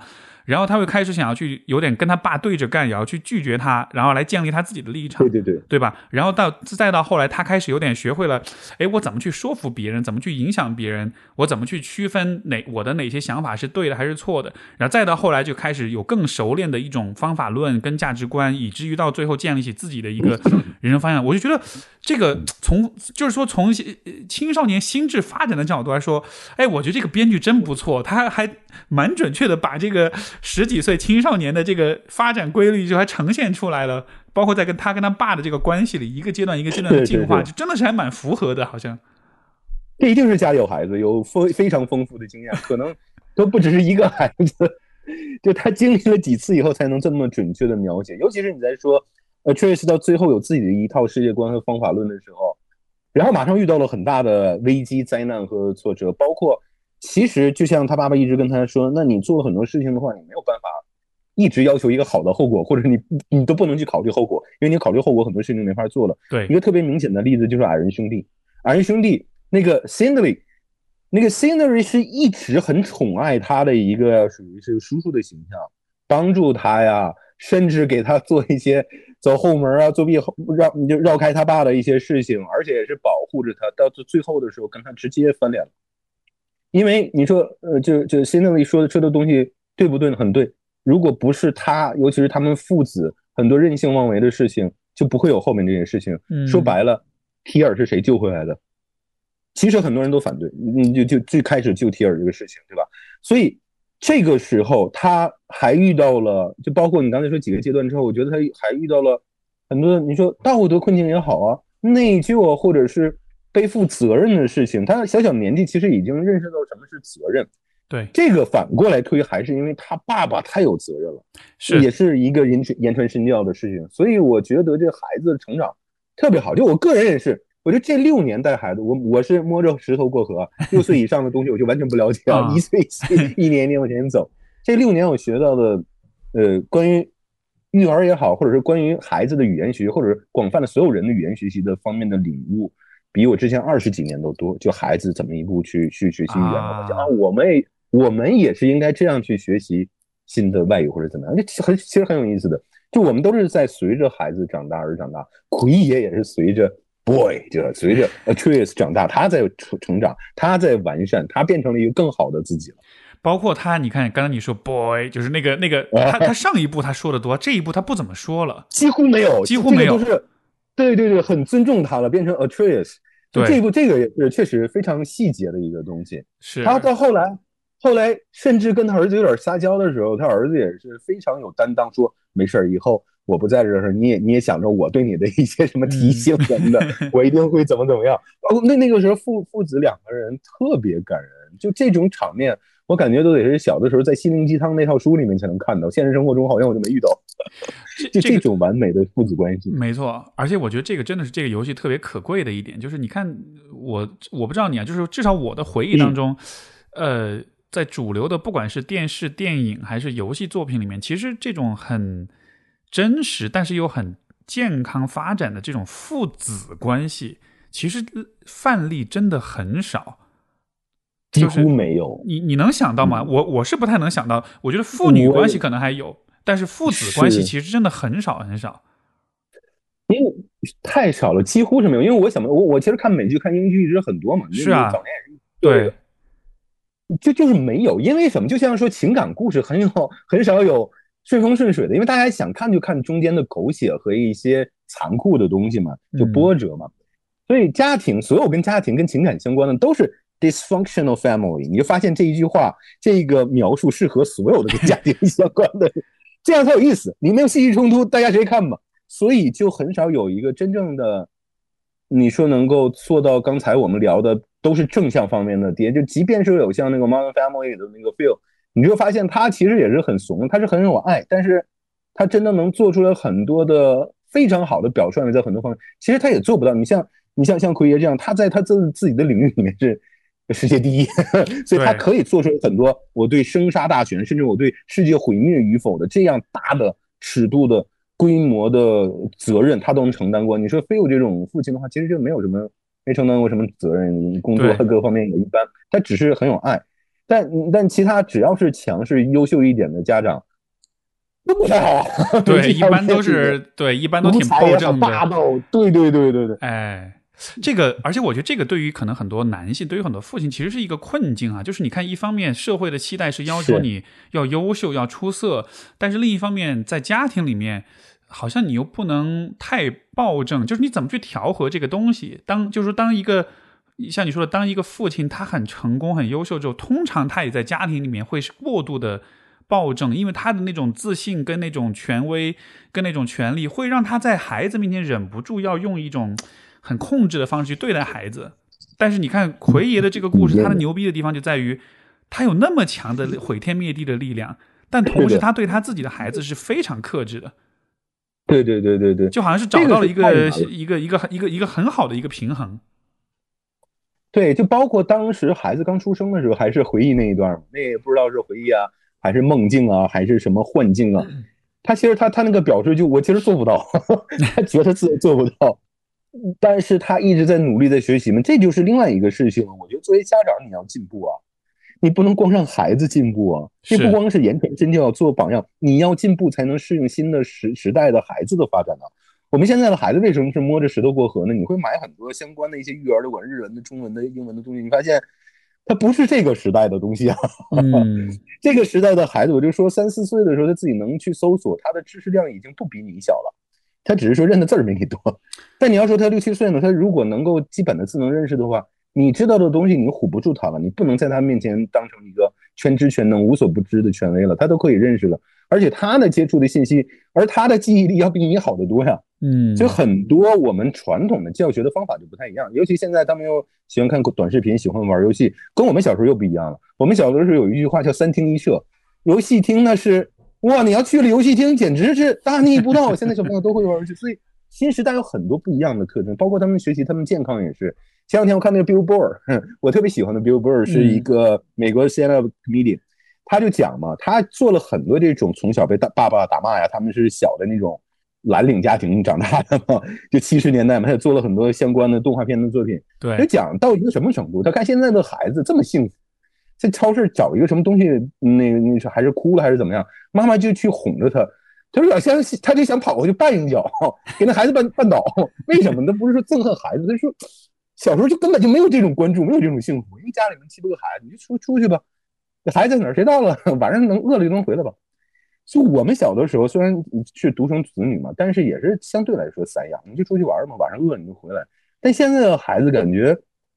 这种关注，包括他的吃喝日用所有东西的关注，跟前面的时代又不一样了。所以我觉得，你即便是，呃，在上一个时代可能是非常优秀的家长，到现在这个时代，你都要进步，你要不停的学习。是的，就包括你说的，今天说儿童的一些心理啊，他的思维，他的语言成长的东西，我觉得今天回去以后，我要再学习学习。你你刚才说孩子才能进步，是你刚才说有一个点啊，就是说，你看现在好多父母就是都特别顺着孩子，什么都是好好好，行行行。嗯，尤其像像这个，比如像北美很多父母哈，就觉得哎呀，把孩子当做是纯真的天使这样来对待。但是 但是其实这个当中有一个问题，就是你看我们刚才说，孩子是需要通过说不去，或者说拒绝大人来知道自己和别人之间这个区别的。如果父母什么都同意，什么都认同的话，其实孩子就没有办法区分到底什么是我想做的，什么是我的爸妈想让我做的。你你理解这个意思吧？就是就是，如果父母一直在说 yes，那么那孩子就分不清，那这事儿到底是因为父母也说了 yes，还是因为我自己想做？如果是我我想要做，但是父母说了 no，但我还是去做的话，那我就知道 OK，这真的是我的想法。所以如果一直是这样一个顺着孩子去说，那结果就是你在心理上其实一直是没有独立，一直是一个一个依赖，甚至是一个没有分化的状态。这个其实是非常有害的。而且这个再进一步，我就就把它扩大一点来说，我六年来一直在。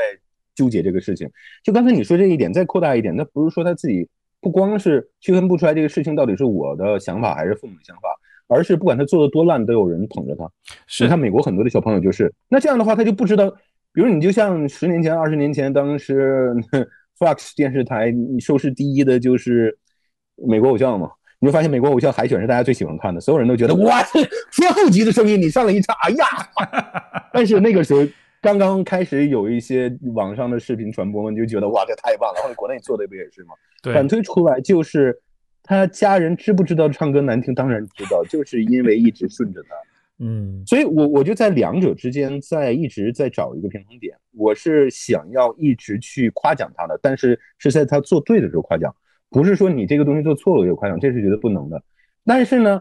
你在跟他说 no means no，这是一定的，一定要有底线。比如说 right or wrong 的这个事情，是非的事情，一定是 no means no。这个不是说我要体罚他或者要怎么，就是说我一定要给他设定一个底线。我家这孩子就非常的喜欢去触碰底线，测探你的底线。我们俩就跟绕圈跑，就跟动画片似的，猫和老鼠似的。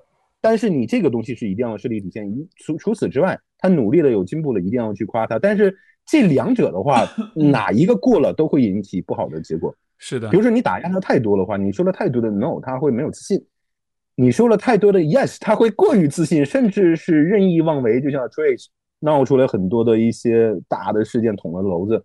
所以东方的话就一直说 no，西方的话你不能说西方，就比如说美国很多美剧里面展示都是一直说 yes，这两者一定要找一个平衡。这个平衡每天都在找。是很难的一个事情。这个这个这个真的是在这个就是认知心理学上是有这个研究，包括争论的。就是说西方是这种鼓励式的教育嘛，东方是打压式的教育，然后就会很多研究就看到底哪一种教育对孩子是更有自信，包括他的 SAT 的成绩会更好啊什么的，就很有趣的一个一个一个争论，就也没有很明确的答案，因为就会发现好像各有好坏，就是好像比如说对于批评孩子比较多，但是这会让孩子好像就是会很有动力去学习。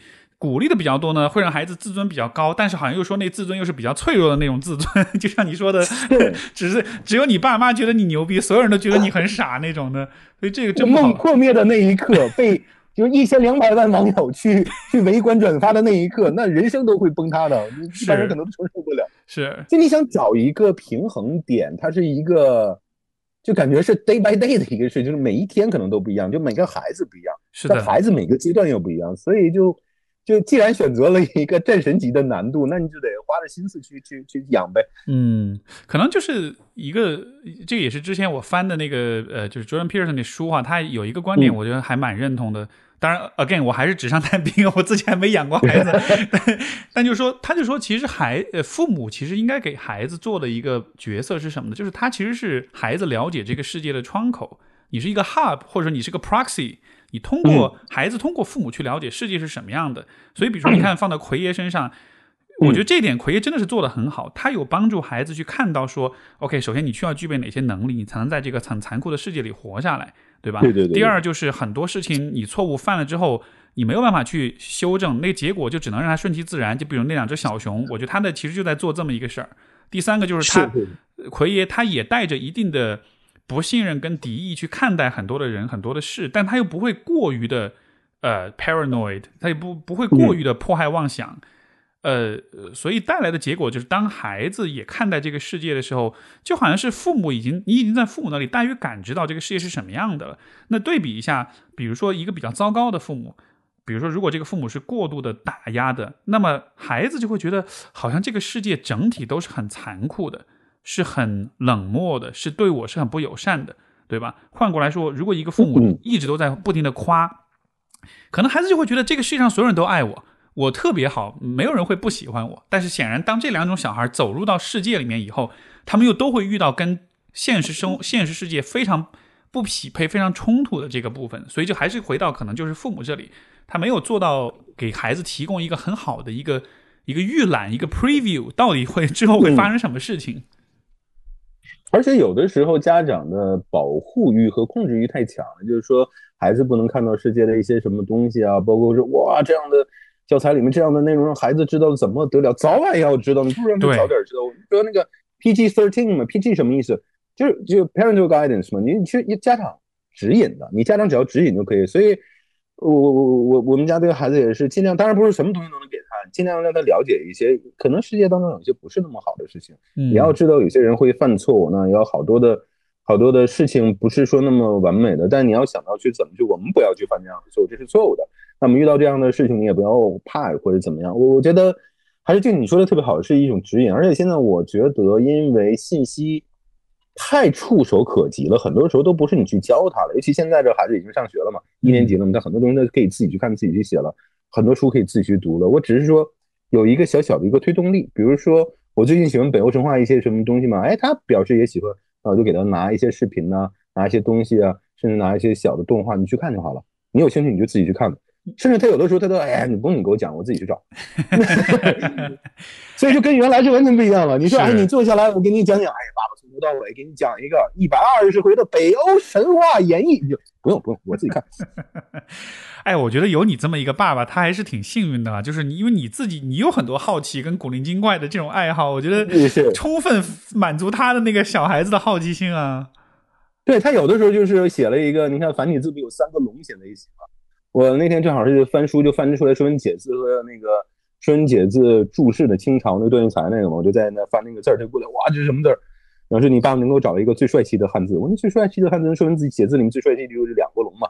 那后来还有一个三个龙的一个异体字，它叫达，龙行达达。早年说就是龙在天上飞的样子，这个两个龙放在一起的也叫达，三个龙放在一起也叫达，飞的样子。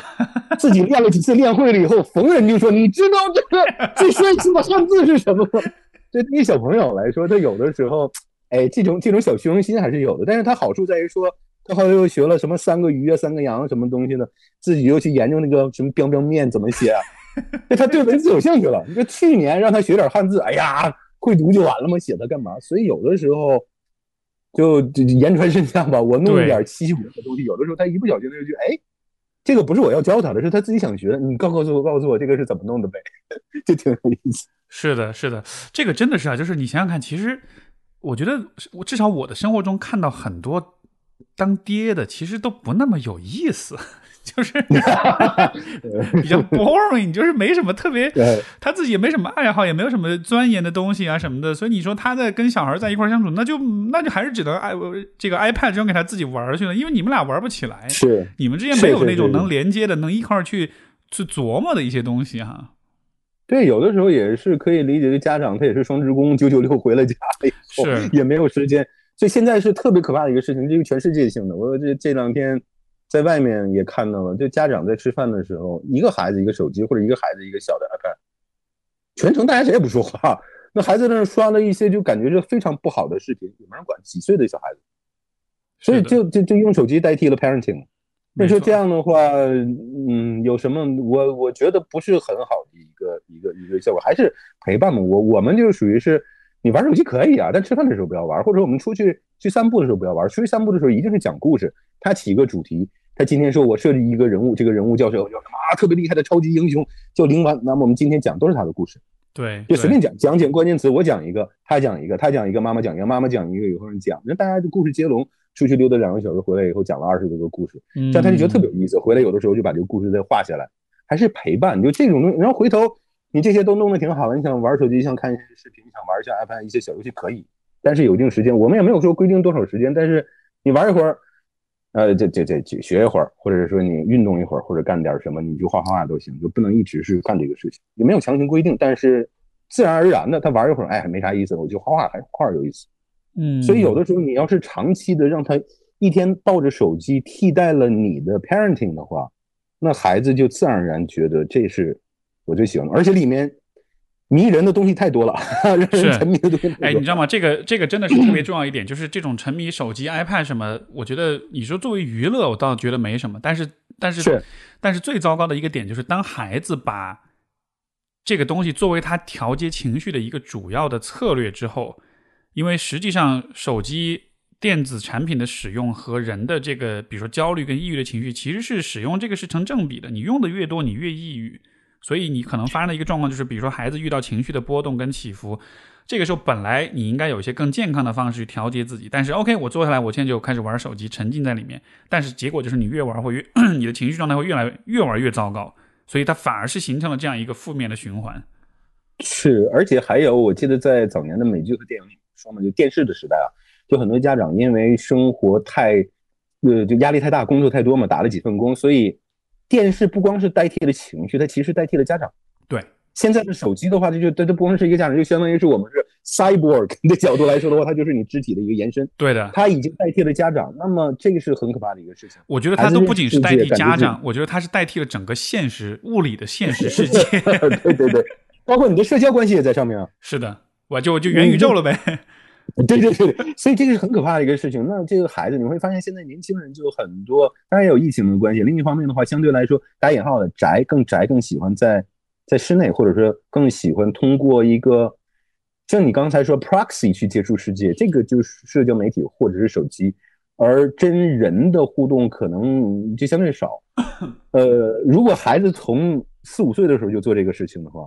你等他到二十四五岁岁的时候，可能就要比我们现在看到这个情况，可能还要更加依赖于这手机啊，或者这样的一个虚拟的世界，而更少去嗯去面对世界，去去去做面对面沟通。我觉得不是一个好的事情嘛。但是我也不能预预见未来会怎么样。我觉得还是能够陪伴家长能够陪伴的话，即便你挺累，你跟跟孩子讲个故事，对吧？这个说起来聊一个什么事情？是这个说起来其实挺 sad 的哈，就是你想想看，比如说我们还就放又放在这个战神的这个故事里面，假设这个 Trace 他从小哪儿也没有去过，他就是每天他爸爸给他一个水晶，透过这个水晶看到九界各别 各自是什么样子的，对对对，然后整个冒险全部都没去过。你说这小孩他这对吧？他只是看透过一个一个幻象去看过这些，那你说他就好没意思啊，就。对，然后那个水晶里面，你可以调到九界任何一个地方，可以调到调到任何一个时间点。对，你看什么那个呃，老菲跟索尔大战，你就看吧。看完了以后，哎呀，真好。呃，最后出门遇到一个狼，就就挂掉了，没 没有任何战斗力。是，就一下就就觉得这个世界就好暗淡，就好好无趣啊，他的生活那种感觉。对，而且时间长了以后，比如说奎爷想让孩子说 “boy”。然后我们出去打猎，他都不去。我看水晶多好，对，外面齁老冷的，这大雪天的。而且对于这个孩子来说，可能他自己也就不会有那种概念哈，因为你看，在在这个呃游戏里面，Atreus 他其实他真的是通过这些历险跟不同人的交流，慢慢找到他自己，找到他的方向。包括最后他也说他要去找其他的 Giants，就好像是他找到了他的一个人生的路径。但是你说这些东西是怎么找到的？他真的是你要需要在这个旅程当中。通过你的体验去发现，而不是说，呃，像今天的很多小孩，就是相当于是你坐在家里，你哪儿都没去过，然后这时候父母告诉你，哎，你要去找这个剩下的 giants 在哪儿，你找到他们，这就是你的天命。你想，一个小孩他没有经历过这些，他直接告诉他一个答案，他他会有动力吗？他肯定不会有。那所以最后的结果就是，今天很多小孩就是所谓的空心病，对吧？你到了上了大学，包括毕业之后。我不知道人生的意义是什么，我不知道为什么要活着。我感觉我的目标，我的未来是别人需要我这么做，但是我自己我没感觉，我不知道我自己想做什么。我觉得这个可能就是这种感觉，可能就是如果 Atreus 没有出过门，只通过水水晶看到这个九界的话，可能他最后也是这个感觉，他根本找不到他自己的位置。对人与人的这种实在的交往和认知，其实挺重要的。我记得二十多年前还是在备考 GRE 的时候，当时有一个很难的一个题目叫。Children's socialization，因为当时我们并不知道什么叫 socialization，我们知道 social socialized society，后来才知道，他这个 socialization 不是把孩子变成社会，是他的社交交往通过这样的一个形式，他能够跟同辈的人或者说是大的一点的人去怎么去沟通，怎么去互动。那你看，如果你长在手机上，或者说一直只是在一个小的环境长大的话，你会缺乏对更大的一个环境的一个认知。嗯，你遇到这样的人，你会发现，就回到刚才 我们说的一一个情况了，他太闭塞了，每天就是在刷题，从，哎，从上幼儿园就在刷题，一直刷到个二十多岁研究生了、博士了还在刷题。然后这个时候其实应该是一个成年人，二十五六岁走上社会了以后，发现什么事情都不会做，什么事情都没见过。就像刚才说，为什么那么拘束？我们在在外面看到一些华裔小朋友，然后和其他小朋友就相相对来说，人家小朋友的话，几个人碰在一起就一起唱唱跳跳玩沙子堆城堡了。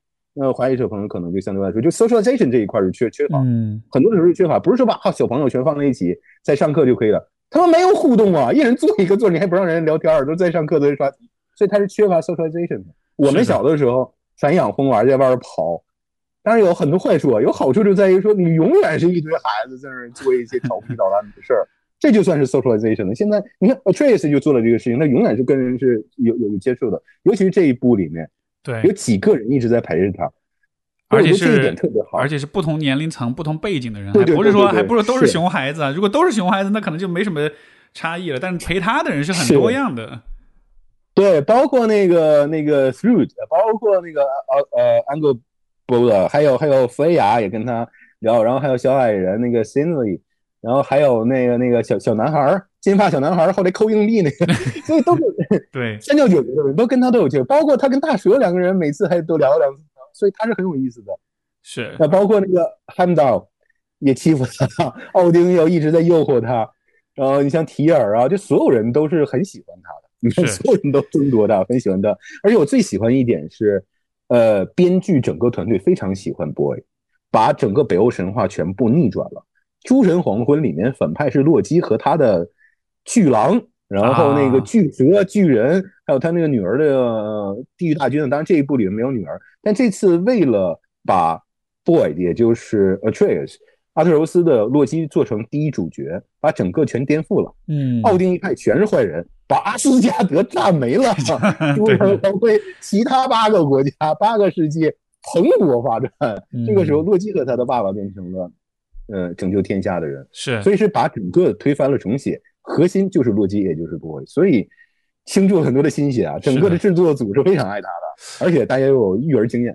是的，是的，而且这个地方，你我刚才跟你聊，我也就觉得，其实 Atreus 这个角色，他作为一个孩子，他特别特别大的一个优势就是，他其实是很讨人喜欢的，是的，是的，而且他那种讨人喜欢，不是说是那种阿谀奉承的那种，是是像是他自己身上散发出来那种气质，就是又很有礼貌，对所有人都很友善，然后又很公平，又不会很势利，就是你任何人看到他都会觉得这是个挺讨人喜欢的小孩儿。你看，如果他的性格是像他爸那样的话，那肯定他没朋友，对吧？所以，所以我觉得这个也是关于这个育儿或者父子关系特别重要的一个点，就是很多时候家长会教孩子怎么去生存、怎么竞争，但是我们很少教孩子怎么去让大家喜欢。就这个喜欢，不是说我怎么去讨好别人的那种喜欢，而是说我怎么变成是一个一个 pleasant person，、我是一个令人愉悦的一个人。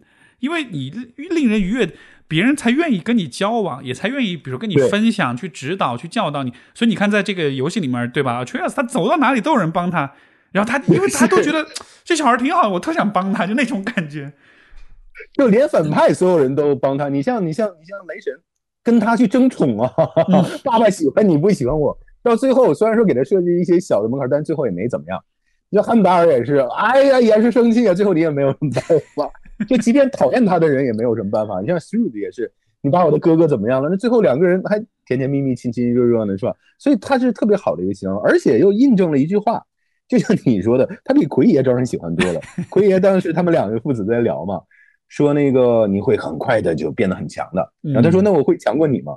他说：“呃，if you not。” I failed，然后后面后面那个谁，那个米尔在这个时候就他的喜剧的天赋特别好，这个 timing 特别好，他在旁后面就哦，他 那个就你亏也能说出这种话，但是那段交心特别好，就他不光是奎爷，不光是不介意孩子比他强，而他是坚信孩子比他强，对，而且他是以此为为荣的，对，就你一定会比我强，我太高兴。这一点很多家长、很多父亲做不到的，尤其是像这种强势的父亲，是他最后确实比他强了。有很多的时候选择，你看到后程，尤其是后半程三分之一或者更少的地方，Trace 做的很多选择其实是比奎爷更好，或者说他的选择造成了奎也去做这个选择。是的，是的。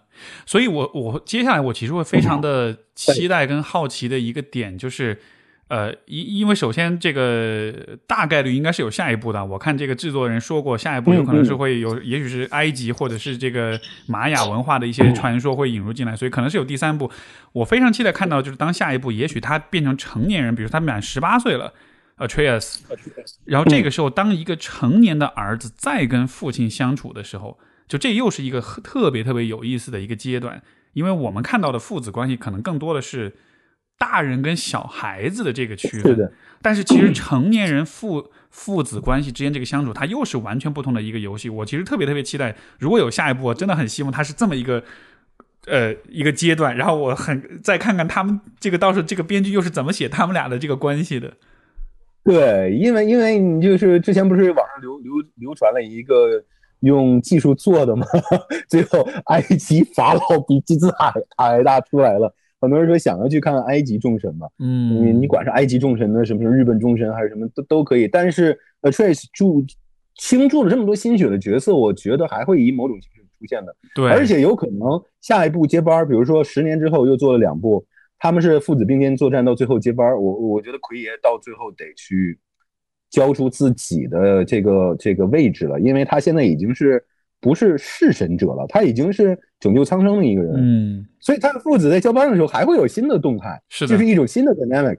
所以他可能就有点看不上自己的父亲了，但是父亲很多的经验和智慧他又不不愿意听，嗯，那最后发现有用，那这种别扭的情况可能还会出现。我是非常愿意看到他们并肩作战。对，就有可能是在某种程度上会有一点像奥丁跟索尔之间那个关系哈，就是奥丁那么强，但索尔也很强，那他们之间要怎么去，他们的位置应该怎么摆，这个还挺挑战。就是作为两个大男人的之间的那种竞争性，那种那那种碰撞，我觉得这个会很有意思。而且刚才又说了，你想本来 Atreus 十几岁的时候，八九岁的时候就很讨人喜欢，他要十八岁。玉树临风的金，就金光闪闪的天神少年，谁不喜欢？对，那爸爸可能更受冷落了。爸爸就那身份地位就完全不一样了。这一次的话，Trace 受受喜欢，还是说他是战神之子？你叫他洛基，他也是仍然是呃奎爷的儿子。但后面的话，可能就是什么啊？你是洛基的爸爸，这个身份他能接受不接受？不好说。这个意思的事情，说不定下一步就要考虑到，比如说跟跟跟衰这个老去的父亲怎么怎么怎么养老，怎么颐享天天伦之乐的，就会出现这种部分。反正期待，我我觉得还会很好。嗯，还会很有发展的空间。是的，是的，哎，这个今今儿这聊的特别爽啊！我觉得，我我我不知道我的听众们他们有多少人能听懂我们在说什么，因为我估计很多人可能 不一定玩过这个游戏或者了解。但是我最后最后我还是特别特别想安利大家，就是如果你至少至至少你家里有 PS 四、PS 五的话，你都你都把这游戏找来玩一玩，因为它确实是一个又很有娱乐性，同时它的很多台词对白，它的整个表演。就真的是，我觉得甚至比很多电影都要好看的那种感觉，所以真的还是蛮推的，蛮推荐的。对，剧情非常非常的用心，甚至有一些为了拖延时间，比如说你在寻找什么东西，或者你在爬崇山峻岭的时候，就凑时间的一些对话、一些小的梗，你会发现对剧情都是补丁，是就细致到非常。令人发指的程度，希望大家可能能去看。是的，而且它是沉浸式的一个东西，它跟电影不一样。你沉浸式，你能代入，它本来就是主视角，它是越过肩头的那个视角，就类似于主视角，所以你的沉浸感是完全不一样。是的，这个呃，这个游戏里面你的泪点在有有几个？嗯，就刚才说嘛，父子之间的，就两个人用就互相握着小臂。就那那那一场是我觉得很有泪点，甚至超过了最后说我已经认可你是一个呃可以独立去行走天下的人，比那个还要还要更让我有泪点。就那一段，他们两个父子，呃，头顶着头，手握着手，当时说的是什么呢？我们做一个约定，我们做一个约定，即便说彼此不在彼此的身边，但是都能想到对方说的话。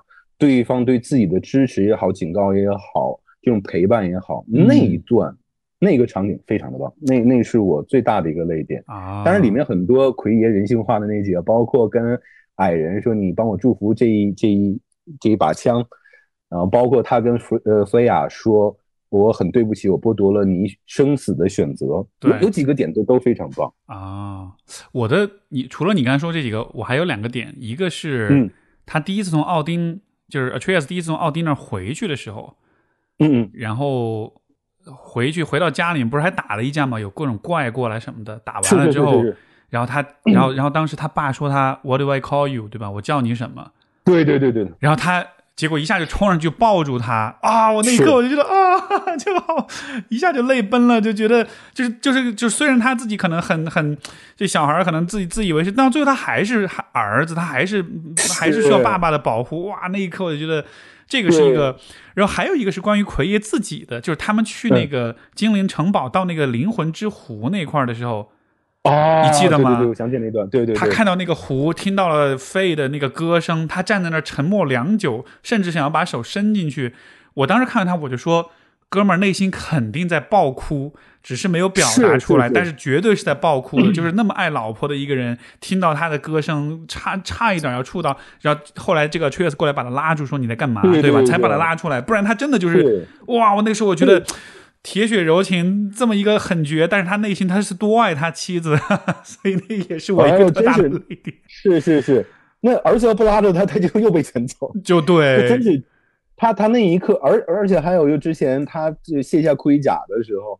又用了一个，就是他摸着那个小刀，两个父子之间还有一个联系，那几个都都都是挺好。对，哎，所以就真的是想起一个，嗯，我就说这个完美的父子关系，我突然想起来，就刚才说那几段尤其是父子相拥那几段我想到了一个什么呢？就刚才我不是说，我说有一张拥有一张没有挨过打的脸吗？加引号。嗯，我觉得可能孩子最好的状态就是拥有一张没挨过打的脸，那家长，比如说像奎爷最好的状态就是拥有一双没打过孩子的手。一一张能耐心沟通的嘴，还有一颗像奎爷一样永远信任孩子的心，因为他他真的是一直在信任，他只是说有的时候他自己很别扭，不愿意承认，但他他他其实信任的。而且你刚才提起那个场景，我也想到了，那一刻可能就把他融化了。他想要指责，他想要说什么，其实都放下了。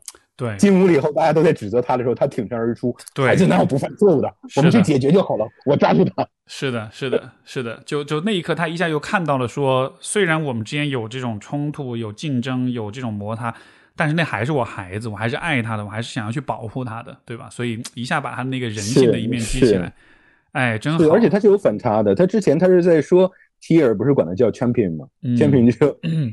那可超越了洛基啊！大概那个意思，在那个上下文语言里面，那就是救世主啊。嗯，奎爷非常的反感，说你不要这么叫他，你不必这么叫他。